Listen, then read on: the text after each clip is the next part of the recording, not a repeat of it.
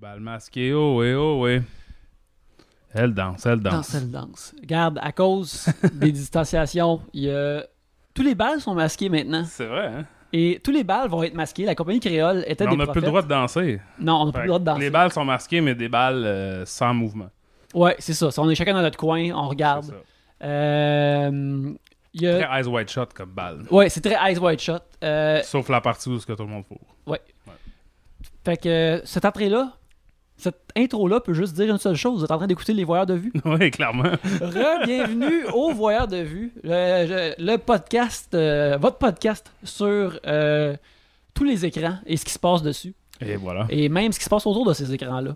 Euh, je m'appelle Yannick Belzile. Je m'appelle Alex Rose. Et c'est ça, nous sommes des voyeurs de vue. On commence toujours en parlant un peu d'actualité de cinéma et euh, c'est un- bien sûr, on va continuer de parler de Tenet jusqu'à ce que le moral s'améliore, Ouais. puisqu'il n'est toujours pas sorti. Euh, Qu'est-ce qui se passe en ten- au Tenetistan euh, Ben, cette semaine, Alex? Je veux dire, là, c'est encore. Je pense que c'est au même endroit que c'était la semaine dernière. C'est-à-dire que là, ça va sortir le 27 au Canada et partout dans le monde. Et ostensiblement le 2 septembre euh, partout ailleurs. Mhm. Le- là, la chose, la question que je me pose cependant, c'est s'il n'y a rien qui sort entre maintenant et Tenet, est-ce que, les, est-ce que les cinémas vont vraiment toffer ça? Mhm. Parce que là, il n'y a rien qui sort. Tout, tout se fait tasser, puis même des petits films, je veux dire. Euh, tu sais, euh, moi, à Colt, mettons, à tous les mois, on fait une, une version imprimée, là, ça, on a recommencé. Puis là, genre, je quête pour des entrevues, ou j'ai des entrevues que j'ai déjà. Euh, De quand t'étais actif, puis de comme quand j'étais actif, puis là, je vois que ces films-là sont supposés sortir, puis là, genre, pour confirmer, j'écris au rep, puis là, je fais, hey, on pourrait mettre ça dans l'imprimé, ça, ça- c'est chill. Ça dit, ah non, on va le tasser, ça va être annoncé bientôt. Puis là, comme le fait, c'est pas des gros films nécessairement non plus, mais tu sais, même les petits films sont en train de les espacer aussi, parce que, tu sais, je veux dire, veux, veux pas, il y a quand même des semi-success stories, dans le sens que je pense que Target Number One n'aurait pas fait autant d'argent s'il était sorti Dans un paysage de dans cinéma. un paysage. tu sais, Il n'y aurait, pas- il y aurait pas eu des legs à ce point-là, comme on dit. Euh, puis tu sais, puis le monde, juste pas- de par le désir d'aller voir un nouveau film au cinéma, sont allés le voir, ce qu'ils n'auraient peut-être pas fait si tu sais, cette semaine-là, il y avait un Moulin, mettons. Mhm. Euh, mais là, moi, je, là, tout tasse, tout se tasse. Là, il y a Unhinged, là, le film de, de truck là, de Russell Crowe, là, qui était supposé sortir comme au début de l'été, il me semble. C'est supposé être le premier film qui sortait en wide release dans, dans les cinémas. Puis là, comme les cinémas n'ont pas ouvert aux États-Unis, ben, ça c'est comme. Là, ça, ça sort le 14 août, mais tu sais, j'ai peine à imaginer que ça va faire 40 millions, là, tu sais, avec. Fait que je sais pas, il faut qu'ils voient un peu que ça va vers le mieux pour que Tenet sorte, pour, Mhm. pour avoir l'assurance que les gens vont aller voir Tenet. Puis là, au State, ça va super mal.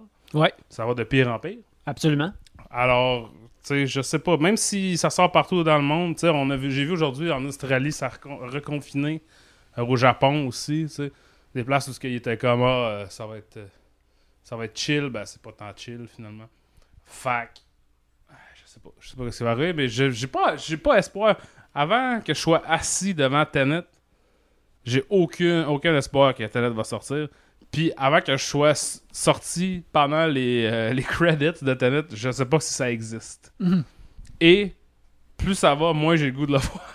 plus je carré d'en entendre parler. Ou du moins de le voir dans une salle avec d'autres gens. Ouais, c'est ça. Mais, c'est un cinéma juste pour toi, tu sais comme ok cool. mais j'ai toujours un peu détesté ça des films de, de Nolan. Il y en a que j'aime plus que d'autres, mais c'est que c'est la saturation est rapide. C'est comme un Tarantino.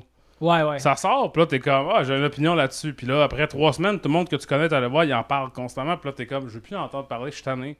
Genre, tu sais, j'aime ça, ou j'ai haï ça, ou whatever, mais je veux qu'on passe à autre chose. Ouais, ça, ça, ça, c'est un problème pour nous autres qui sont C'est plugués dans, dans, dans le cinéma. Pour le Peut-être pour les auditeurs du, du, du podcast, c'est quelque Mhm. chose qui, qui. Eux autres, les films existent juste quand ils, sortent, quand ils viennent juste de sortir ou quand le trailer sort. puis Ouais, le reste ça. du temps, Puis, mais, je comprends. Il y en a aussi, là. qui sont bien. Ouais, c'est ça. Mais tu sais, te rappelles-tu à cette époque dorée de Joker? Comment on, avait comme hâte et pas hâte que Joker sorte ouais. Ben, moi, je l'ai vu un peu avant. Ouais, c'est vrai, Mais- c'est vrai. Puis, tu sais, mais même quand je l'ai vu, tu sais, ça avait gagné. En tout cas, là, là, on. Trêve de baliverne, mais genre, euh, tu sais, ça avait gagné le. L'ours d'or ou whatever à Berlin, juste à- quand j'étais à Toronto. Puis là, soudainement, tout le monde qui se collait ça Joker était comme, ben là, il faut aller le voir, vu que ça a gagné, tu sais, un gros prix à Mhm. Berlin, c'était quand même.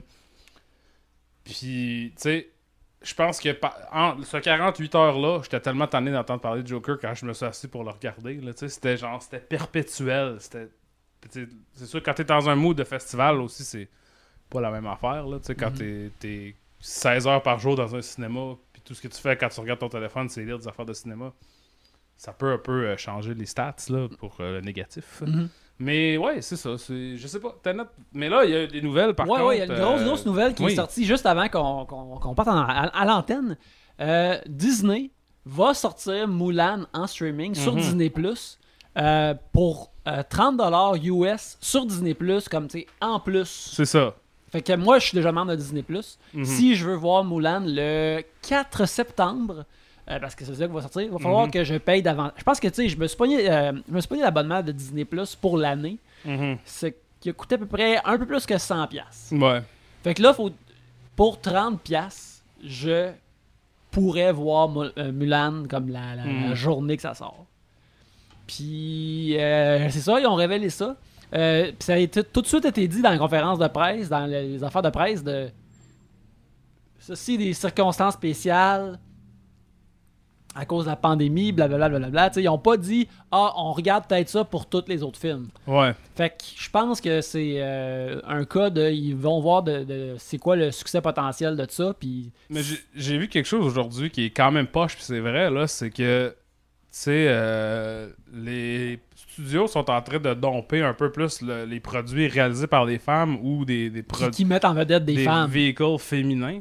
Parce que c'est quelque chose que j'avais pas vu, mais euh, le, pro- le prochain. euh, Wes Anderson était supposé jouer à TIFF, ou dans la version euh, digitale de TIFF. Et ça a été remplacé par le nouveau film de Chloé Zhao. Mhm. Fait que genre, c'est comme. Ça a l'air bon, le nouveau film de Chloé Zhao, mais tu sais, de comme. garde de comme dire, ben, si ça chie, au moins, ça sera pas Wes Anderson qui va chier avec ça, tu sais. Je trouve ça quand même graine. C'est quand même un peu. euh, ça regarde mal, tu sais, pour le- le- le- les optics de la chose. là. Ouais, ouais, ouais. Euh, après ça, de là à dire que c'est une statistique overwhelming ou que c'est quoi que ce soit, tu sais, on parle de quand même genre une poignée de films là, en tout. Il y a Mhm. aussi un film de Amy Semmets, là, euh, She Die- She's Dying Tomorrow ou She Dies Tomorrow. Ouais, qui sort très bientôt. C'est sorti, ouais. je pense, en VOD. là, mais, ça, mais ça, ça, il y a eu toute une autre d'affaires à cause que. En tout cas, ça, on rentrera pas là-dedans. là, on n'est pas. Je pense que les gens sont déjà écœurés d'entendre parler des dénonciations puis des affaires de. de- Ouais. Puis là, genre, de rentrer dans les affaires d'Amy Semmets puis de. Parler de ça autour de son film que je n'ai pas vu, ça donne à rien. Ouais. Euh, mais tu sais, il y a eu des choses comme ça où, ce que, tu sais, des, des, des- des- quand même des, des, des- des- des- des événements se font un petit peu domper. Puis, tandis que les dompes d'hommes, c'est genre Artemis Fowl qui, selon moi, a pas assez été dompé, aurait dû juste être crissé dans un volcan. Ouais, ouais, ouais. Tu sais, tu prends tous les disques durs de ça, tu crisses ça dans le volcan, tu t'en vas. On, on, frotte, on frotte les mains, on fait. On, se donne tout un clin d'œil, c'est jamais arrivé. c'est ça. Tout le monde, tout le monde de coupable se regarde comme à la fin d'Inception. ils s'adressent pas un mot, puis ils, font, ils vont chacun de leur bord. C'est ça, exact. Le crime a été commis, mais personne le sait. C'est ça qui aurait dû arriver avec Artemis Fowl.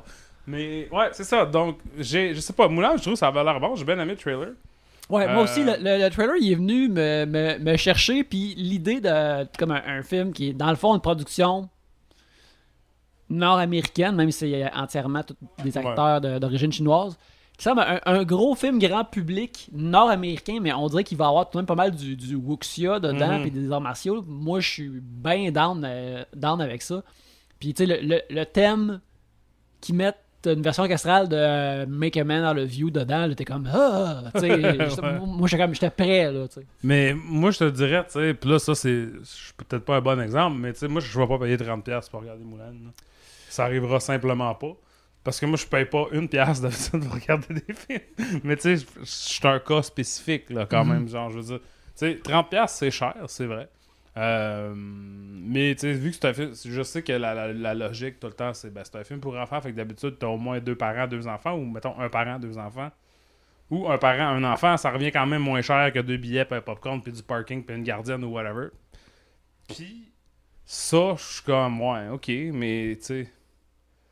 Je sais pas, je suis pas, pas certain de ça. Je comprends que financièrement, c'est de façon, d'un point de vue financier, c'est viable. Mais d'un point de vue, m'a donné le goût de regarder Moulin, euh, pas tant que ça. Ouais. Ça a l'air quand même aussi, semi-épique. C'est le genre de film que je voudrais aller voir au cinéma, là. Ouais, moi aussi, si jamais il y a une petite sortie en salle, on le Mhm. sait pas si on va en avoir. En tout cas, bref. Euh, c'est surprenant, mais tu sais, je, je sais pas. Tu sais, Trolls World Tour a fait vraiment beaucoup de. Ça a été Mhm. un succès pour eux autres, Mhm. mais je sais pas si ça va être.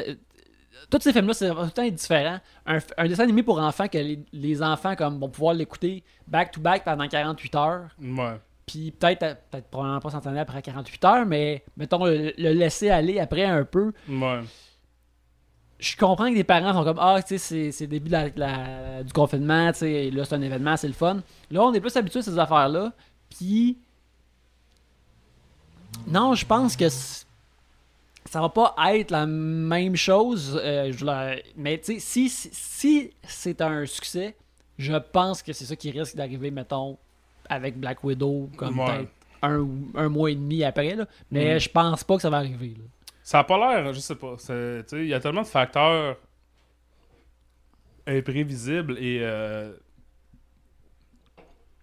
de, de jamais vu dans ça Mhm. que tu sais, ça donne rien de trop genre pontifier là-dessus. On va jamais le trouver. La réponse, on va juste le voir quand ça va arriver. Mais je souhaite à Moulin euh, le plus gros des succès parce que je veux pas Nikki non plus... Caro, la réalisatrice, Ouais, Nikki. Caro qui a fait euh, Will Rider. Je sais qu'elle a fait d'autres affaires depuis ce temps-là, mais moi, le nom que. Tu sais, le, le- le titre qui me vient à l'esprit, c'est Will Rider, là, Mhm. comme en 2002. Je crois qu'elle est. Elle vient de la Nouvelle-Zélande. D'accord. Si je ne m'abuse. Ben, tout de même curieux de voir ça. Moi, j'étais je- ça, j'étais abonné à Disney+, mais encore là, 30 tu sais, le tiers de mon abonnement, que je trouvais que c'était un deal pour Moulin, je suis comme... euh, Ouais, c'est ça. Je pense que, je m'attendre un mois et demi, puis il va être sur le service, tu sais. euh, Fait que, si... si- Mettons que le- le- le- l'espace-temps est chamboulé, puis mettons que, mettons que Rise of Skywalker aurait été supposé sortir, Mhm. puis qu'on on, on ignore tous que ça va être une grosse merde. Ouais, Euh, là, là j'aurais peut-être payé 30$ pour. là. Ouais. Mais en tout cas, bref. Tu sais, un Star Wars, ça peut. Mais en même temps, un Star Wars, on dit- un Star Wars qui va straight en streaming, un film de Star ça c'est comme la mort du- de, de l'expérience Ouais, c'est clair. J'ai euh, quelques trucs à lire. On a Oui. posé des questions à la fin de l'épisode de la semaine passée. Oui. Et euh, je vais vous donner le feedback euh, des auditeurs qui nous ont écrit. Euh, on va essayer de, de créer un, un dialogue avec vous, les auditeurs, Voilà. euh, qui euh, euh, en- en- nous répondre quand on pose des questions, voir de vue. On crée un dialogue avec vous. Euh, fait qu'on a demandé, genre, c'est quel euh, genre de film euh, que les gens ils aimeraient ça qu'on parle. Mm. Euh, si ça les dérange, c'est des affaires qui sont pas immédiatement disponibles sur des plateformes. Si on veut du vieux québécois, si ça les dérange d'être spoilé. Mhm. Alors, on a Al Pacini qui nous, aurait, qui nous a répondu que il ça serait hot davantage de vieux films keb. Il dit pour les sources, c'est pas la fin du monde s'il faut sortir quelques pièces pour voir le film. Le bon cinéma, ça se paye. Alors, Al Pacini, un, un homme honnête, on, on apprécie ça. Et euh, Alexandre Bezos euh, qui, qui répond Vous auriez plus de choix si vous ne, li- si ne vous vous limitez pas aux plateformes principales. Mhm. pour les spoilers, si j'écoute le podcast, j'assume que je vais être spoilé. Ouais. Fait que je pense que la donne maintenant, c'est une bonne affaire à faire, mais Mhm. habituellement, tu sais, on, on- on partage un peu notre opinion anyways avant d'aller dans des gros Mhm. spoilers deep, puis on les avertit avant. Alors, c'est ça, c'est des choses qu'on va prendre, euh, on va prendre en tête. Ouais, je pense Euh, que, tu sais. comment je dirais ça? Tu sais, des fois, on discute d'un film, puis on dit, ah, ça serait nice, ça serait fun de faire ça. Puis là, je vais voir s'il est facile à trouver, puis il l'est pas vraiment, tu sais. puis Mhm. Mais c'est comme facile à trouver gratis, parce que tout se trouve si tu payes sur iTunes pratiquement, là, tu sais, Mhm. ou euh, les locations YouTube ou Amazon, ou tout, tu sais. Une fois que ça, c'est que t'as tout le- le- le le, le- scope de ça de, de- de- disponible à toi, puis tu as comme 5$, piastres, il y a beaucoup, beaucoup, beaucoup d'affaires qui se trouvent. Ouais. Énormément d'affaires. Euh, mais non plus, je pense pas que. tu sais, Moi, j'ai déjà eu un podcast où ce que je cherchais des films où ce que, que personne n'avait vu, puis tu sais, c'est pas tant hot. le monde n'aime pas tant ça, je peux vous le dire, là. Euh, tu sais, je veux dire, il y a quand même un, entre-deux à un moment donné qu'on peut trouver pour les- le film de la semaine. Tu sais, les films... Parce que moi, je pense jamais à ça quand je parle des, des autres films qui sont pas les films de la semaine. sais, c'est juste des films que je regarde, là, comme vous allez voir euh, un de mes choix cette semaine. euh, ben, les deux choix sont un peu weird, là. mais euh, je pense pas vraiment à ça. tu sais. Mais pour le film que nous, on va discuter ensemble, un, c'est c'est bon d'avoir tous les deux une source où on peut aller le regarder, Mhm. quitte à le regarder ensemble au pire.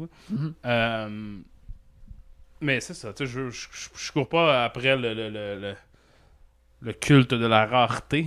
Mais c'est sûr Non, que non, de temps ça. en temps, de parler d'une affaire vraiment random que moi je trouve hot, j'aimerais ça aussi. Absolument. Alors, on va commencer avec ça. On va commencer avec nos films de la semaine. Euh, je vais commencer.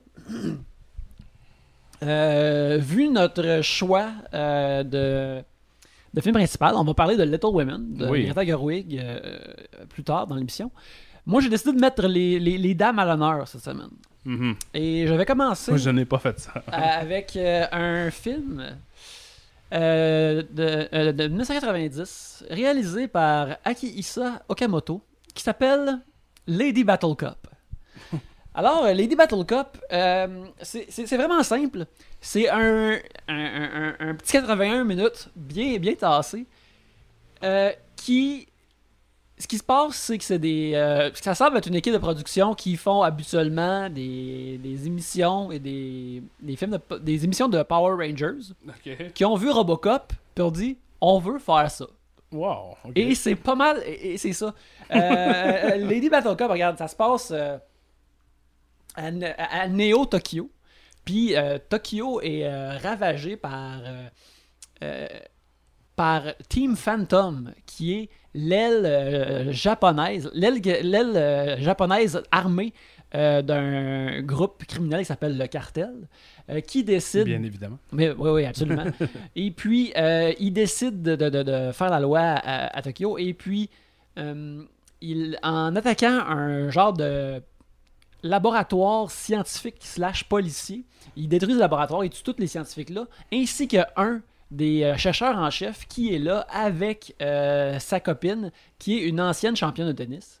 Et lorsqu'ils se font euh, attaquer, euh, sur le point de la mort, là, de- le scientifique décide de sauver la, la vie de sa petite amie avec la technologie qu'il développait, une genre de super armure qui fait d'elle Lady Battle Cup. Oh, oh. Qui, euh, je vais te montrer euh, l'image ici, ressemble-t-elle à Robocop? Elle ressemble à Robocop. euh, tu sais, il y a un, un- un genre de cheap euh, jouet du Dollarama qui s'appelle Robert Cop. Ouais, ouais, ouais. Elle ressemble un petit peu à Robert Cop. Ouais. je te dirais. fait que, essentiellement, ça, ça s'appelle. c'est dans. Les, les, les films et les émissions de télévision euh, au Japon qui, ont- qui ont- qui sont faites avec des effets spéciaux et des gros costumes en rubber ça s'appelle du tokusatsu. Ça, c'est comme le, le- le nom, l'ombrelle sur toutes ces affaires-là. Fait que c'est les films de kaiju avec des monstres géants. euh, les, euh, les shows de Power Rangers qui s'appellent des shows de Super Sentai. Euh, tout ça, c'est comme des, des- des mini-groupes avec des genres de règles. La façon que, que je comprends que ça existe au Japon, c'est que, tu sais, mettons, ça fait comme 35, 40, ça fait plus que ça que, que mettons, la- euh, le concept des Power Rangers Mhm. existe, mais il n'y a pas vraiment de continuité de Power Rangers. Il y a juste, voici cinq ados Ouais. qui se transforment, puis qui sont ces cinq Il y a couleurs. un moule de Power Rangers, puis après ça, ils peuvent faire ce qu'ils veulent avec. Ouais, puis euh, euh, c'est comme ça que les, les- ces traditions-là vivent. C'est la même chose comme les films de Godzilla n'ont pas vraiment de Mhm. continuité. Juste Godzilla, il apparaît, puis c'est ça qui se passe. Euh, à travers euh, ce- ce- tous ces sous-classements-là, j'ai découvert parce que c'est des affaires qui me fascinent depuis mon enfance. Euh, Il y a une affaire qui s'appelle les, les Metal Heroes, les héros métalliques Mhm. qui sont une version de Power Rangers qui c'est du monde dans des gros suits métalliques qui sont saveur policière puis qui se battent souvent comme pas contre des monstres, ils se battent plus contre des criminels normaux. Ok. Fait que euh, Lady Battle Cup, c'est ça. Euh, sauf que c'est encore plus vraiment une copie éhontée de Robocop. Ouais, ok. Excepté que euh, un moment donné, il y a un genre de robot qui a des pouvoirs psychiques puis elle se bat contre. Ça qui est la seule chose que je te dirais que le film fait mieux que l'original de Paul Verhoeven. euh, qu'il y a, y y un genre de gros militaire que tu vois qui est supposé comme ressembler à un genre de Terminator là, qui a des pouvoirs psychiques. Ouais. Euh, euh, le résultat, regarde, tu je l'ai vu sur YouTube. Il est entièrement Ouais. sur YouTube. Euh, personne ne se soucie des. euh, Mhm. personne se soucie des, des- des droits de Lady Battle Cup. Fait que écouté, c'était comme. C'est drôle et sympathique. Il y a une énergie dedans que, tu sais, les, les- ces, ces- ces shows-là sont faits pour les enfants, dans le fond, habituellement. Ouais. les- là, eux autres, tu voyais qu'il y, y a comme un thrill pervers de.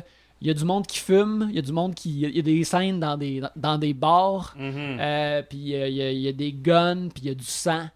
euh, sont comme contents de pouvoir avoir ça. De, de- de- Ouais, que- ouais. qu'un héros, dans- qu'une héroïne dans une armure tire, puis qu'il y, a- il y a du sang sur Mhm. l'adversaire. Mais ils c'est un peu cool. l'inversé de. Parce que moi, je me souviens, Robocop, quand j'étais un flow, genre.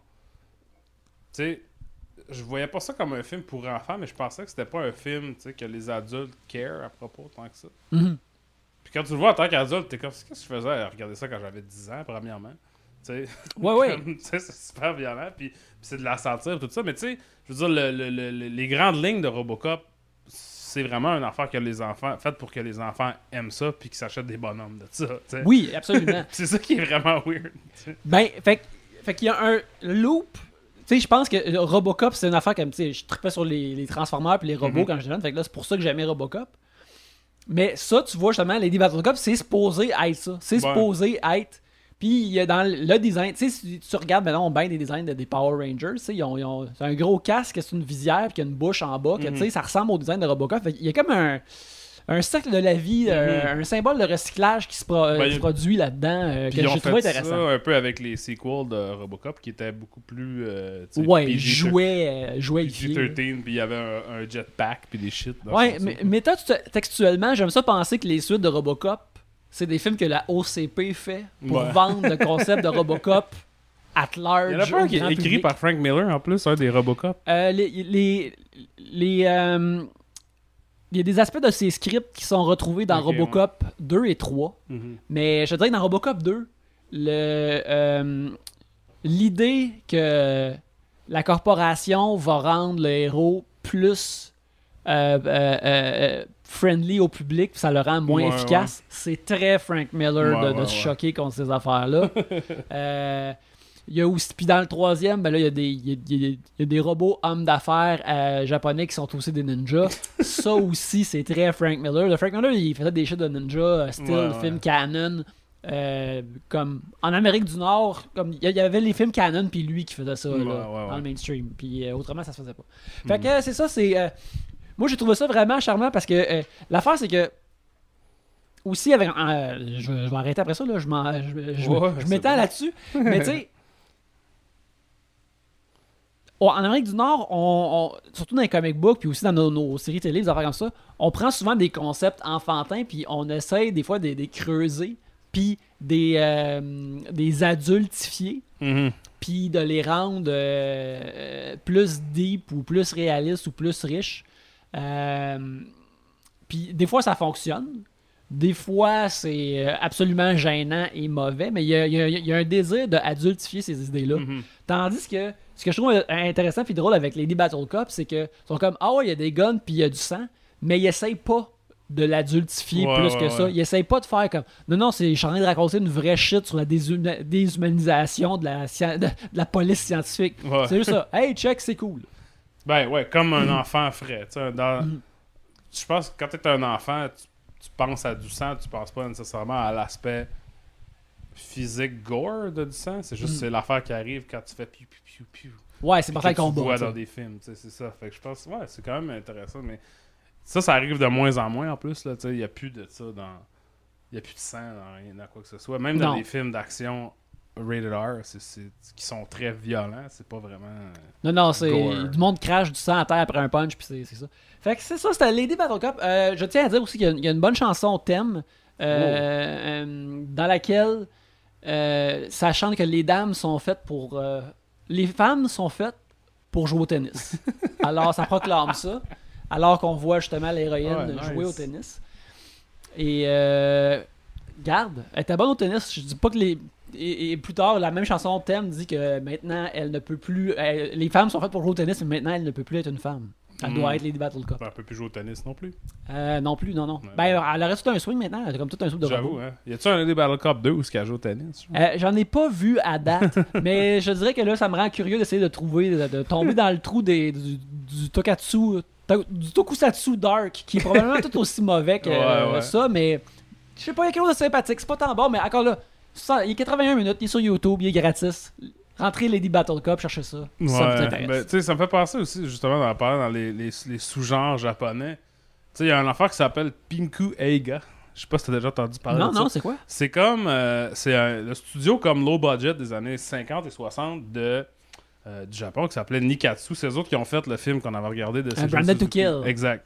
Mais ça, c'était comme leur affaire le plus highbrow, là, tu sais. Nikatsu avait sorti une, une affaire que c'est comme... euh, Pinku Ega, ça, veut- Pinku, ça veut dire rose. Mhm. Je pense que c'est comme roman rose, ça veut dire. Puis c'est des affaires comme de de sexe, tu sais, c'est comme de- des affaires érotiques, mais genre souvent, très genre euh, pas érotique. Il y a du sexe, mais c'est comme de la brutalité puis des shit de même. Puis c'est un, un- un genre de film qui continue à exister puis qui a beaucoup maintenant, de parodies, un peu euh, à l'instar d'un giallo, mettons.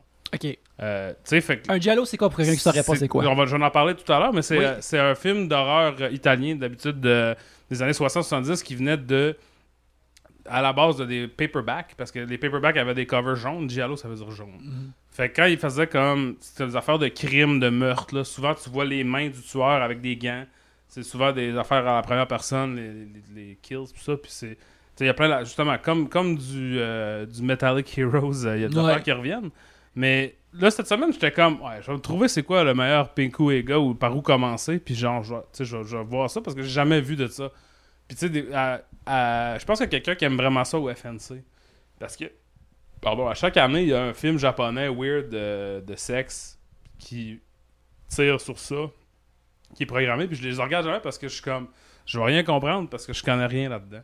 Puis là, je suis arrivé, j'ai checké, bon, ok, comment on va. Comme, tu sais, par où est-ce que tu pars pour ça? Puis c'était tellement overwhelming que j'ai juste regardé quelque chose d'autre. J'ai regardé Kingpin. fait que, tu sais, j'étais comme, non, ça marchera pas. Non, j'ai pas regardé. En tout cas, euh, j'ai regardé. C'est une blague, j'ai regardé Beastly, c'est encore pire. Mais, euh, c'est ça. Fait que. euh, quand tu tombes dans ces genres-là, tu sais, surtout dans, dans des industries où le Japon est une bonne, là, où ce que la répétition, tu sais, le, le- le- il y avait un système en place pour que tu puisses répéter la même affaire tout le temps.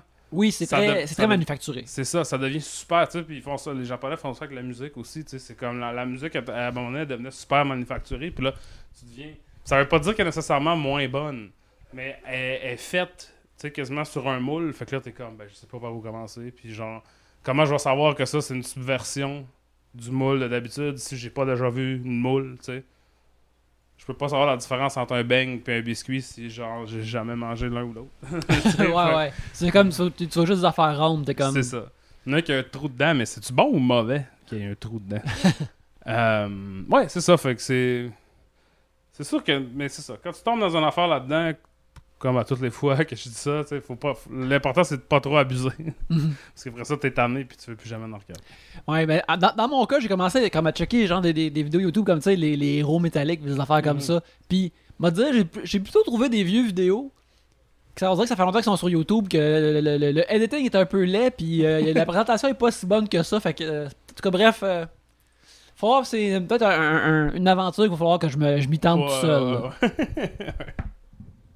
Euh, moi, j'ai regardé White of the Eye. En fait, euh, pour le contexte de ça, j'ai fait une entrevue avec Jay Baruchel à la fin du mois dernier pour son nouveau film euh, Random Acts of Violence. Et on a parlé, j'en ai pas parlé dans l'article si vous avez lu l'article, mais on a parlé un peu des influences de ça parce que je, parlais de comment, tu sais, j'ai déjà parlé au, DOP, le gars qui est qui, directeur photo de son film, Karim Hussein, qui vient de Montréal, puis que, un moment j'étais assis dans un mariage avec lui, puis il m'avait parlé de comment est-ce que, tu sais, lui, toutes ses influences, c'est tout le temps des films, tu sais, de série B, gore, trash. Même quand il travaille sur, tu sais, il a travaillé sur Hannibal, mettons. Mhm. Puis quand il arrivait à Hannibal, lui, il était comme, OK, telle affaire, tu sais, moi, ce que je te parle, c'est un film de 1978 qui a été tourné au Pérou, genre. Puis là, j'avais demandé à Jay Baruchel, tu sais, est-ce que Karim t'a sorti des affaires weird, comme d'habitude? Puis là, il était comme, oh, il y a un film, il y a un film, mais je me souviens pas c'est quoi, je vais te l'emailer, tu sais. Fait qu'une fois qu'on a, on a fini le- le- l'entrevue, il m'a emailé, puis il a dit le film, c'était White of the Eye. Un film de 1987 euh, de Donald, Donald Camel. Puis, euh, ou Camel? Camel Non, il y a deux M, deux L, fait que je vais dire ça doit être Camel. Mhm. Euh, Maintenant, t'en vedette David Keith et Kathy Moriarty. C'est pas un film qui est super connu. Euh, c'est surtout connu à cause de Donald Camel. Donald Camel, dans le fond, qui est un réalisateur et un peintre euh, britannique, écossais, je pense. Puis qui a comme commencé dans les années 60 en écrivant des films, puis en étant un peu, tu sais, comme un proche des Rolling Stones. Tu sais, un gars, un genre de dandy des années 60, là, tu sais, qui Mhm. écrivait des films. Son premier film qu'il a réalisé, c'est Performance, qui est un film qui met en vedette Mick Jagger, d'ailleurs. Mais qui était co-réalisé, dans le fond, avec Donald Camel. Puis ce qui est arrivé, je sais pas, après ça, c'est qu'il est comme devenu ami avec Marlon Brando, puis ça, c'est tout le temps une mauvaise idée. Faut jamais que tu deviennes ami avec Marlon Brando. Fait que Non, là, non, il non, perdait des années et des années à développer des projets pour Marlon Brando, qui, qui après ça, Marlon Brando faisait Ah, je veux pas faire ça, finalement. Fait que, dans sa carrière, je pense qu'il a réalisé quatre films. Il y a Performance, il y a une affaire de Demon Seed, un film où ce que Julie Christie se fait, euh, si je ne m'abuse, violer par un ordinateur. Euh, après ça, Wild of the Eye, qui est en 87, et Wild Side, qui est un film avec Christopher Walken qui est sorti dans les années 90, straight to video, et ça a tellement été charcuté que Donald Camel s'est suicidé. Oh, Chris. Fait que c'est comme, tu sais, c'est comme Dark, sa carrière, puis c'est comme tous des films. Tu sais, tu connais peut-être le, le en- à- au sens large, mettons. C'est une figure de, de culte là, dans, dans le cinéma, mais il n'y a pas assez une grosse œuvre pour que ça soit comme quelque chose que tu peux. Faut, faut comme que tu cours après Donald Camel un peu, tu vas pas vraiment tomber sur ces films Mhm. Comme ça.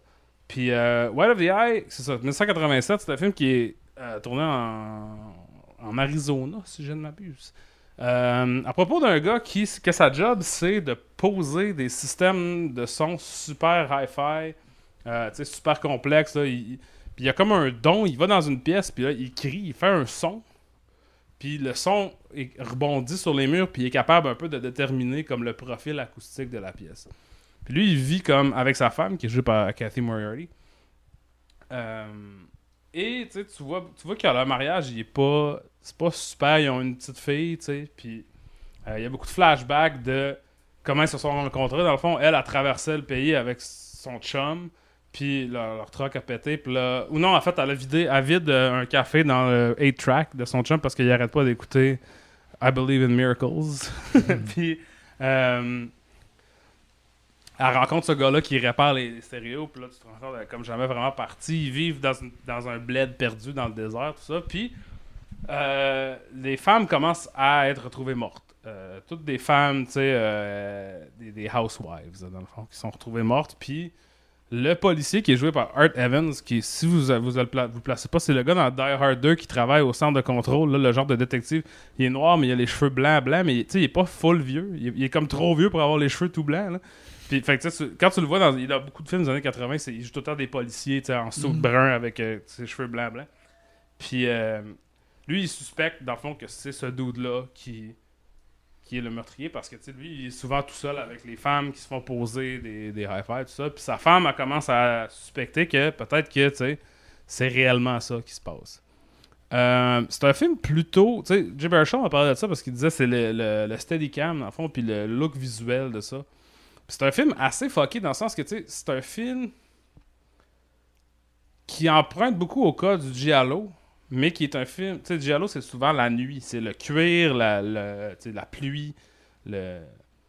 Le highlight. Ouais, le Euh, highlight. Puis, tu sais, ou- puis aussi beaucoup la- le luxe, tu sais, des vieux châteaux ou des affaires, tu sais, beaucoup de monde qui vivent dans un appart avec des, des, des gros tapis puis des gros rideaux. des affaires. Mais là, on parle du désert, tu sais, où ce qui fait chaud, tout est jaune, tout est super euh, éclatant visuellement. Le montage est super fucké, il y a beaucoup de, de close-up d'œil puis de juxtaposition, des fades bizarres, très, très genre cinéma expérimental des années 40, là, comme un euh, Kenneth Anger, mettons, ou des choses comme ça. Puis, des, des éléments de Giallo, justement, il y a quelques scènes où est-ce qu'on voit des meurtres de la perspective du tueur. Avec les mains, puis tout. Puis, tu sais, ce que je trouve que le meilleur, as- le- l'aspect le plus intéressant du film, à part que c'est vraiment fucké, tu sais, que c'est comme fucké dans du sens David Lynch, là, tu sais, comme on est comme, je suis jamais trop sûr de qu'est-ce qui se passe, il y des affaires. C'est que je savais jamais- vraiment pas où ce que ça s'en allait. Même si c'est un, un setup narratif super de base. Il y a un tueur. Euh, Qui est le tueur? Il y a six personnages. On va, on va se demander lequel ça va être de ces six personnages-là. tu sais.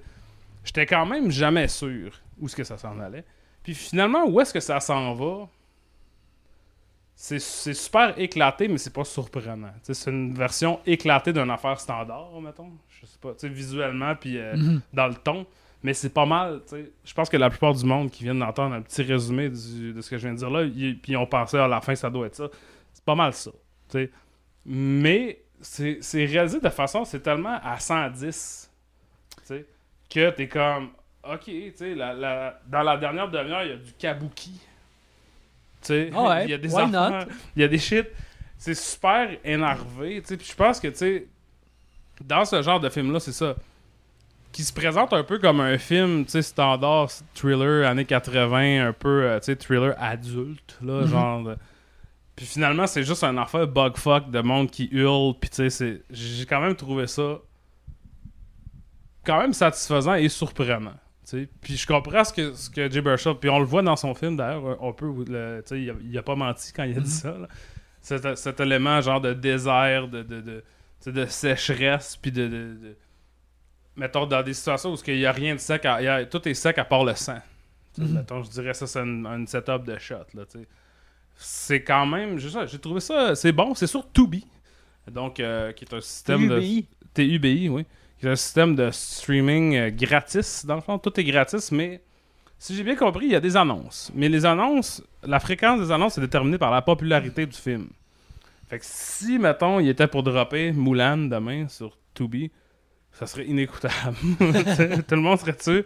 À toutes les 10 secondes, il y aurait une annonce. Puis... Mais là, c'était quand même pas super. Il il y, a une annonce, il y avait une annonce peut-être toutes les 15 minutes, là, 10-15 minutes. Comme à la TV, mais tu sais, c'est. Parce que la première fois, je me souviens que j'avais utilisé Tubi, j'avais regardé quelque chose qui devait être plus populaire que ça, parce que je me souviens que ça m'avait vraiment turn off. À quel point il y avait souvent des annonces, puis à des places pas stratégiques dans le film, tu sais, que ça faisait juste arrêter la scène, puis là, il y avait une annonce de Nissan, puis ça revenait, genre.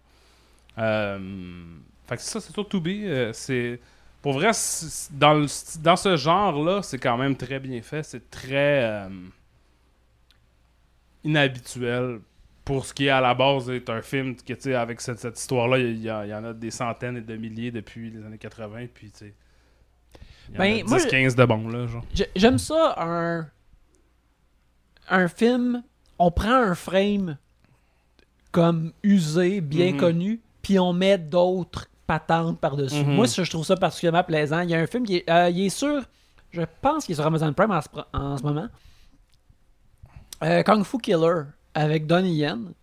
Que c'est vraiment un film euh, des années 90 de tueur. De, de, de profiler qui traque un tueur en série. Mhm. Sauf que là-dedans, c'est pas un profiler, c'est un maître de kung fu qui sait particulièrement le genre de kung fu que le, que le tueur qui Mm. utilise des arts martiaux pour tuer. Fait que c'est exactement, tu sais, ce cheese-là, puis de, de- il se parle au téléphone à un moment donné, puis je sais comment acter. Non, moi, je sais comment acter. Ouais, tu sais. ouais, ouais. Tout- toutes ces affaires-là, des poursuites à pied, toutes ces affaires-là, mais à place d'avoir du slashage, il y a du kung fu. Le, le kung fu est vraiment bien réalisé aussi. Euh, L'action est vraiment bonne, mais je me rappelle de juste.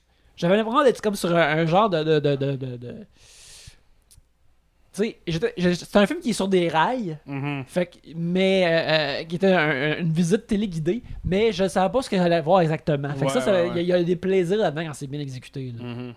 Ouais, c'est ça. Puis, mais tu sais, je pense que ça, ça se veut plus subversif que même ça. là. C'est plus qu'un exercice de genre.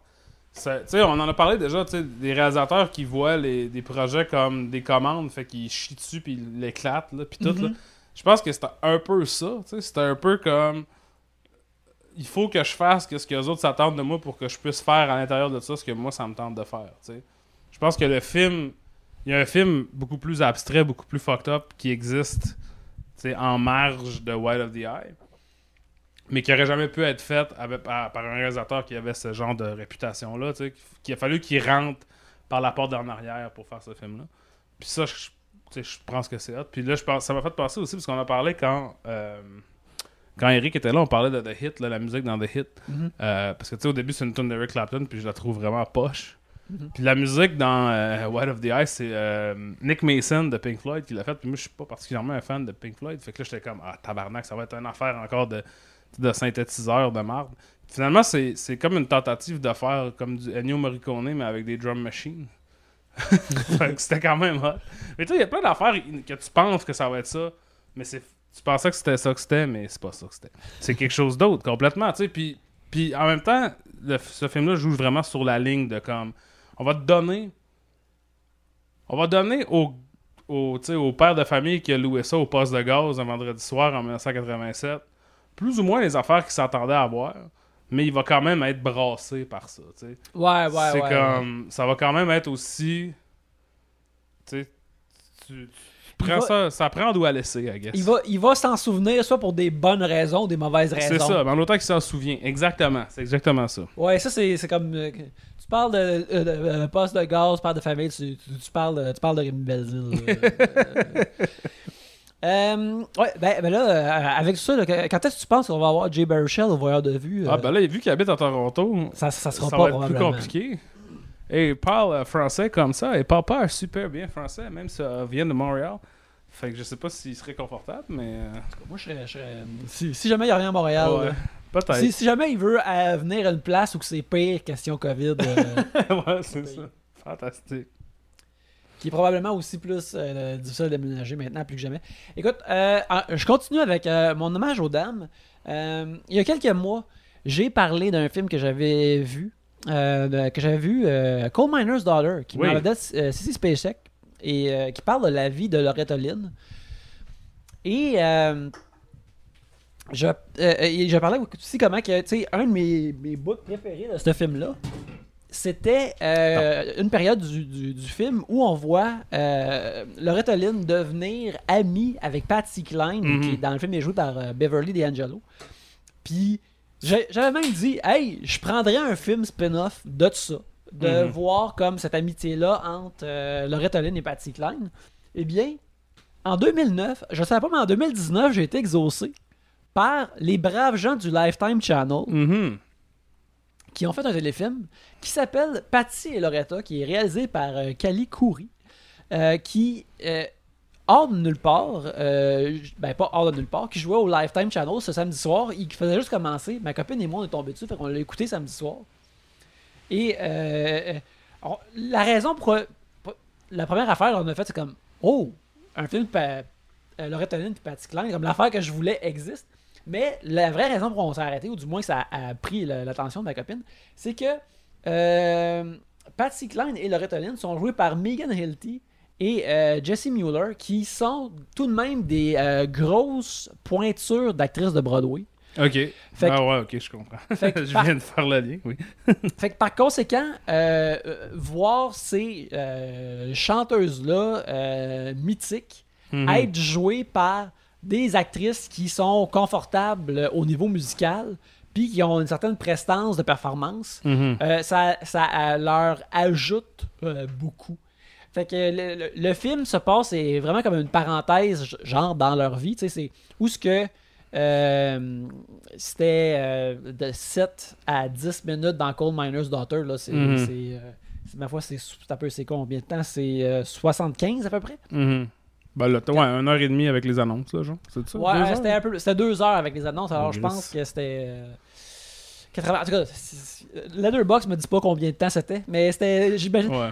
Premièrement, à dire, ça faisait vraiment longtemps que j'avais écouté un film en entier à la télévision avec des annonces. Mhm. Et quel calvaire! Ouais. C'est vraiment euh, désagréable. Tu, tu- tu- tu es retiré in and out. euh, Ouais, ouais. Ça fade in and out. Là. Mais euh, Ma, ma mère raconte tout le temps l'histoire de mon grand-père que lui, il détestait quand il a enlevé les annonces parce qu'il allait se faire des sandwichs pendant les annonces. Puis là, il fallait qu'il soit assis là. Puis là, tu sais, quand ils ont commencé à passer des films en intégrale, ça le faisait royalement chier parce qu'il n'y avait pas le temps d'aller se faire des sandwichs. Fait que c'est ça. fallait qu'il prépare ses, ses, ses sandwichs, ses avant de. Ben c'est ça. ses Mais tu sais, j'imagine que les san- ah, Je sais pas, là, mon grand-père, fait longtemps qu'il est plus là pour me répondre à cette question-là, mais j'imagine qu'il n'y avait pas le temps de se faire un sandwich au complet en une pause. Fait tu sais, il devait aller faire la prep, retourner au film. Ou fallait qu'il. il- Ouais, soit de la prep ou pendant le film, il était comme, ok, là, je, il avait fait un, un plan de match Mhm. de qu'est-ce qu'il allait mettre dans son sandwich déjà. Et ça, il y avait, il y avait plus de réflexion. Là. Ouais, ouais. C'est juste de l'exécution. là, J'avais comme pas un artiste pensé, de j'avais pas sandwich. vu ça de même parce que je me souviens de la, de la maison de mes grands-parents et je peux vous dire spécifiquement, ils ne pouvaient pas regarder la TV et faire, et faire son sandwich en même temps. C'est- Il n'y avait pas cette- ce, ce champ de vision-là. Euh, c'est ça, fait que Patty Loretta, ça parle de ces. euh, ben justement, c'est. Ça parle de où ce que ces personnages-là étaient de- dans Coal Miner's Daughter. C'est euh, une amitié entre deux femmes. Loretta Lynn qui vient du, du fin fond du Kentucky, euh, qui est tout de même un peu naïve, euh, qui a pas tant de. Tu sais, que malgré son succès et son émergence dans un milieu où qui- qui- elle, a popé là-dedans à cause de son authenticité. Mhm. Est tout de même naïve face à la vie, face à la business du country, puis un peu euh, aux relations qu'elle a avec son mari, puis tout ça. Et il y a Patsy Klein qui est vraiment plus établie, qui a le sens des affaires, puis qui a de l'entre-gens, puis qu'elle, elle a l'affaire. Et c'est comment ces deux euh, femmes-là s'apportent beaucoup Mhm. entre elles. euh, parce que justement, euh, ils deviennent amis parce que Loretta était déjà une fan de Patsy Klein, puis Patsy Klein a eu un grave accident de char. Alors, au, quand euh, était au Grand Ole Opry, elle a chanté une de ses chansons en son honneur. Fait que là, Patsy Klein a envoyé comme un message, comme Hey, j'aimerais ça qu'elle vienne me voir à l'hôpital, j'aimerais Mhm. ça la voir. C'est comme ça qu'ils se sont euh, fait, qu'ils se sont liés d'amitié. Et euh, ça suit comment leur amitié s'est développée ils sont devenus toutes, toutes les deux des femmes qui étaient qui avaient énormément de succès, qui sont parties sur la route euh, en tournée, parfois ensemble, parfois c'est juste quand ils revenaient à la maison, là, il y avait le temps, ils se Mhm. voyaient. Comment qu'il y avait aussi toutes les deux un mari qui euh, parfois se la- sentait laissé derrière par le succès de leur femme, puis était euh, soit alcoolo et abusif face à ça ou non. Puis comment que les deux aussi étaient des femmes que. Sais, Loretta Lynn, euh, quand son mari était abusif, c'est déjà arrivé qu'elle a collé un coup de téléphone sur la gueule, puis Mhm. qu'elle l'a knocké. Fist City, c'est Ouais. ça, elle a une tonne là-dessus. Euh, ouais, ben, Fist City, ça c'est sur comment qu'une femme ne devrait pas essayer de courtiser son homme parce que sinon elle va visiter Fist City. C'est un bop. Euh, Mais je dirais, elle avait- ça revenait, là. C'était une thématique qui revenait, les Ouais. points. Les, ouais, ouais, Loretta Lynn, ça, les dérange, taloches, là, ça revenait. ça lui dérangeait pas de, de, de, de throwdown. Là. Elle aimait, ça, les, elle aimait ça les films de Sergio Corbucci à cause des, des, des, effets sonores de taloche dedans.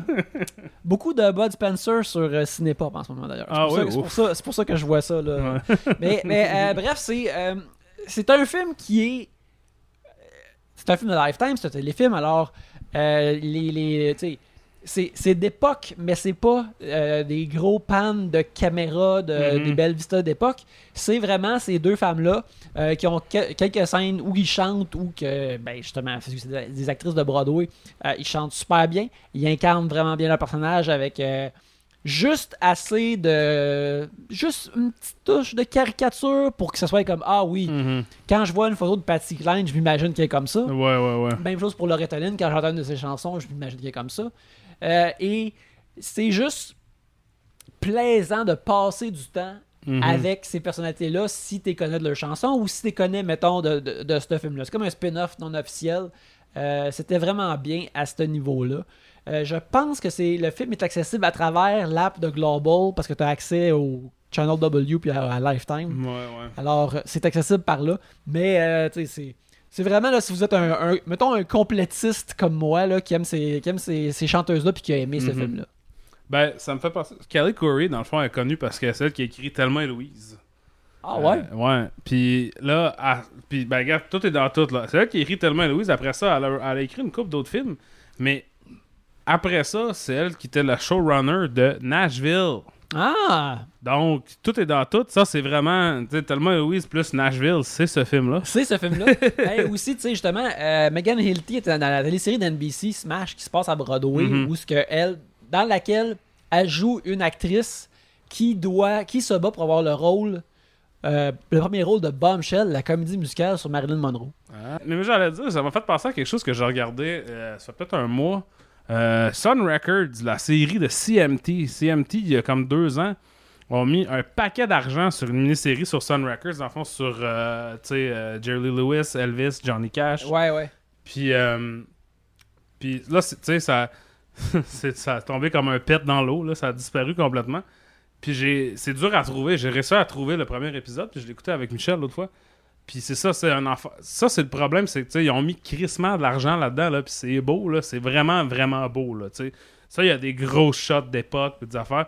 Puis les trois acteurs qui jouent les rôles principaux sont des models de bobettes. C'est des dudes là, qui sont pas capables de rien faire, qui ont des cheveux, qui sont vraiment. Ils ressemblent pas pantoute aux dudes qui jouent, puis ils sont pas bons acteurs, puis tu c'est. Puis c'est euh, réalisé par Roland Joffé, qui a, Roland Joffé qui a fait le genre de Mission, The Killing Fields, euh, sais, qui est un comme un réalisateur à Oscar des années 80, puis qui a Mhm. comme.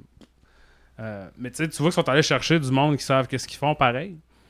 Puis c'est quand même assez mauvais à cause de ça. à cause que les acteurs sont pas bons, puis c'est super glossy. Là, fait que moi, j'aurais eu, j'aurais eu tendance à penser que les films de Lifetime sont ça aussi. Mais... Ben, c'est pas, euh, pas glossy, je te dirais, Ouais. mais vu que c'est. Tu tiens avec ces personnages-là, c'est sympathique, tu sais. Mhm. Puis, tu sais, il y a une scène où ils, ils se tiennent tous dans le, le- le- le- sous-sol de Patsy Cline, puis euh, June Carter est là. Euh, Il y, a- il y a comme plein d'autres dames. On a comme un petit, un, un petit Avengers de, de- des, des reines du country de l'époque. puis, euh, mais, mais ça, c'est vraiment bien. Comme, tu sais, aussi, ce que, ce que j'ai apprécié euh, du film, c'est qu'à un moment donné, il y, a une, il y a une scène où il y a une femme qui, va, qui parle au, au chum euh, de de Loretta Lynn de, de, de loin, puis elle va le voir, puis elle est comme, hey, m'a t'amené à Fist City, puis c'est comme, c'est le, le seul niveau de ça. Ouais, là. ouais, Il n'y a ouais, pas ouais. de. de, de, Le monde qui l'ont fait, ils ont vu Walk Hard. Fait Ouais. que là, ils savent quoi éviter, là. Mhm. Fait que c'est ça, c'était c'était vraiment bien. Je le conseille à ceux qui, les- comme j'ai dit, les complétistes. Les complétistes. Ben, parlant de tout ça, parlant de films d'époque euh, semi. euh, semi. euh, pas douteux, mais en tout cas, j'ai écouté un film que ça faisait. Tu sais, je peux pas dire que ça fait 18 ans que je veux le voir, mais ça fait 18 ans que je suis assez curieux pour y penser de temps en temps sans faire l'effort de le voir. Mhm. C'est un film qui s'appelle Deuces Wild, qui est un film euh, de 2002, justement réalisé par Scott Calvert. Le- Scott Calvert a réalisé aussi The Basketball Diaries. Puis son seul autre film, c'est Deuces Wild. Scott Calvert qui est décédé maintenant, mais je pense qu'il faisait surtout de la TV puis de, des, des, des vidéoclips. Là, puis fait une coupe de films. Deuces Wild, qui est un film de Greaser de 1958 qui se passe à Brooklyn dans d'un quartier ouvrier avec plein de dudes avec des cheveux graissés puis des camisoles blanches qui tapent sa gueule. Euh, ça met en vedette Steven Dorff et Brad Renfro qui font deux frères. Euh, les frères, attends, je trouver leur nom parce qu'ils ont, me semble, là, ça, ça va me prendre la liste des noms là parce que dans ce film, il y a genre 25 acteurs qui sont devenus connus par après. Puis ils s'appellent tous Vinny Boombats, puis euh, Johnny Pockets, puis euh, des shit de même, là, fait que ça devient super mêlant. Euh, mais Leon et Bobby, qui sont euh, deux frères italiens, évidemment, de, de Brooklyn, que leur troisième frère, qui, au début du film, meurt d'une overdose. Et cette overdose met le- leur voisin et ennemi, joué par Norman Reedus, en prison pendant trois ans. Norman Reedus, qui est le dude de Walking Dead, c'est ça? Oui. Euh, fait que là, quand le film commence, Norman Reedus est sur le bord de sortir de prison et euh, Steven Dorff, Leon, c'est parti une, euh, une gang qui s'appelle The Deuces. Et eux, ils font la loi, euh, la pluie et le beau temps, de leur bord de la rue. Puis de l'autre bord de la rue, c'est les Vipères. Ça, c'est le, band, le gang de, de Norman Reedus et de Balthazar Getty qui joue. tu sais, C'est c'est un, un casting, on va se dire, très 2002. Là. Mhm. Euh, qui joue, comment il s'appelle? Jimmy Pockets. Puis là, Jimmy Pockets, c'est ça. Lui, il vit l'autre bord de la rue. Puis là, Feruza Balk, c'est Annie, c'est la- c'est Annie Pockets, c'est la sœur de Johnny Mhm. Pockets. Elle, elle tombe en amour avec Brad Renfro, mais là, tu sais, c'est Romeo et Juliette parce qu'ils sont pas du même bord du gang. Euh, Qu'est-ce qui se passe d'autre? Fait que là, ça, il a créé une guerre à cause que. euh, il y a un magasin à louer, puis là, les dudes de Johnny Pockets viennent louer le magasin. Fait que là, Leon, il est fâché. Il pousse une brouette pleine de briques sur leur char. Ce qui leur fait des- leur cause des dommages. Et ce qui attise la haine de Norman Reedus et de Jimmy Pocket, c'est qui cause une guerre. Mais là, le problème, c'est que tout ça, c'est des affaires, des enfantillages, parce que le vrai gangster du quartier, Fritzy, joué par Matt Dillon, évidemment, euh, lui, ben, il est comme non, vous allez pas venir jouer dans mes plates-bandes, vous avez pas le droit de faire ça, tatati tatata. Donc, s'ensuit une guerre sans merci de, de tapochage euh, et de, de rumble dans le parc avec des bouts de chaîne, tout ça. Il y a. Un chain Euh, fight, un chain fight tonight. C'est ça. Il y a euh, Frankie Muniz qui joue Scoop ou Scoob, un petit enfant qui est tout le temps là. Euh, Johnny Knoxville est dedans aussi. Je pense qu'il s'appelle. Il y a aussi un nom stupide. Attends, je vais te dire ça. Pajama Joe, un affaire de main. Euh... Un instant. Vinny Fish. Ok, pas aussi stupide que je pensais, aussi mais stupide. euh, tout de même Il stupide. y en a un qui c'est Philly Babe. Ok. Ça, c'est un gars avec un petit chapeau. Euh, Punchy, qui est joué par le gars qui était dans Blair Witch. c'est vraiment. Puis il y a- il y, a James Franco qui est Tino Tota, qui est un gars avec euh, des gros cheveux. puis qui dit pas grand chose. En tout cas, puis moi j'étais curieux de ce film-là, je pense, parce que moi à l'époque, ben, j'aimais encore ça, mais quand j'avais cet âge-là, j'aimais vraiment les films de S.E. Hinton, de Francis Ford Coppola, c'est-à-dire Rumblefish et The Outsiders, qui sont des films, tu sais, qui sont le prototype de cette affaire-là. là. Tu sais, de des gars avec des, des, des t-shirts avec les manches roulées qui veulent se battre, puis qui s'appellent Pony Boy, puis des shit de même. Mhm. Puis moi j'aimais vraiment ça, puis j'ai- j'aimais les livres parce que moi j'allais à l'école anglaise, on a lu les livres à l'école, c'était c'était du ça faisait partie de- du, du curriculum. Puis je trouvais que les films étaient quand même bien faits, tu sais, Rumblefish particulièrement qui est comme une affaire visuellement en noir et blanc abstrait avec full de boucan puis d'affaires weird puis euh, puis là tu tu le vois, Matt Dillon est dans ces deux films là. La musique de ces deux films-là est faite par euh, Stuart Copeland, le drummer de The Police, qui fait aussi la musique de Deuces Wild. Fait que c'est évident que c'est comme un genre de bon, on va refaire ça, mais avec les jeunes beaux de maintenant et non pas Emilio Estevez et Tom Cruise et toute sa gang-là. Et euh, c'est pas bien bon. Ça valait pas d'attendre 18 ans pour le regarder, je te dirais. Euh, pas parce que c'est.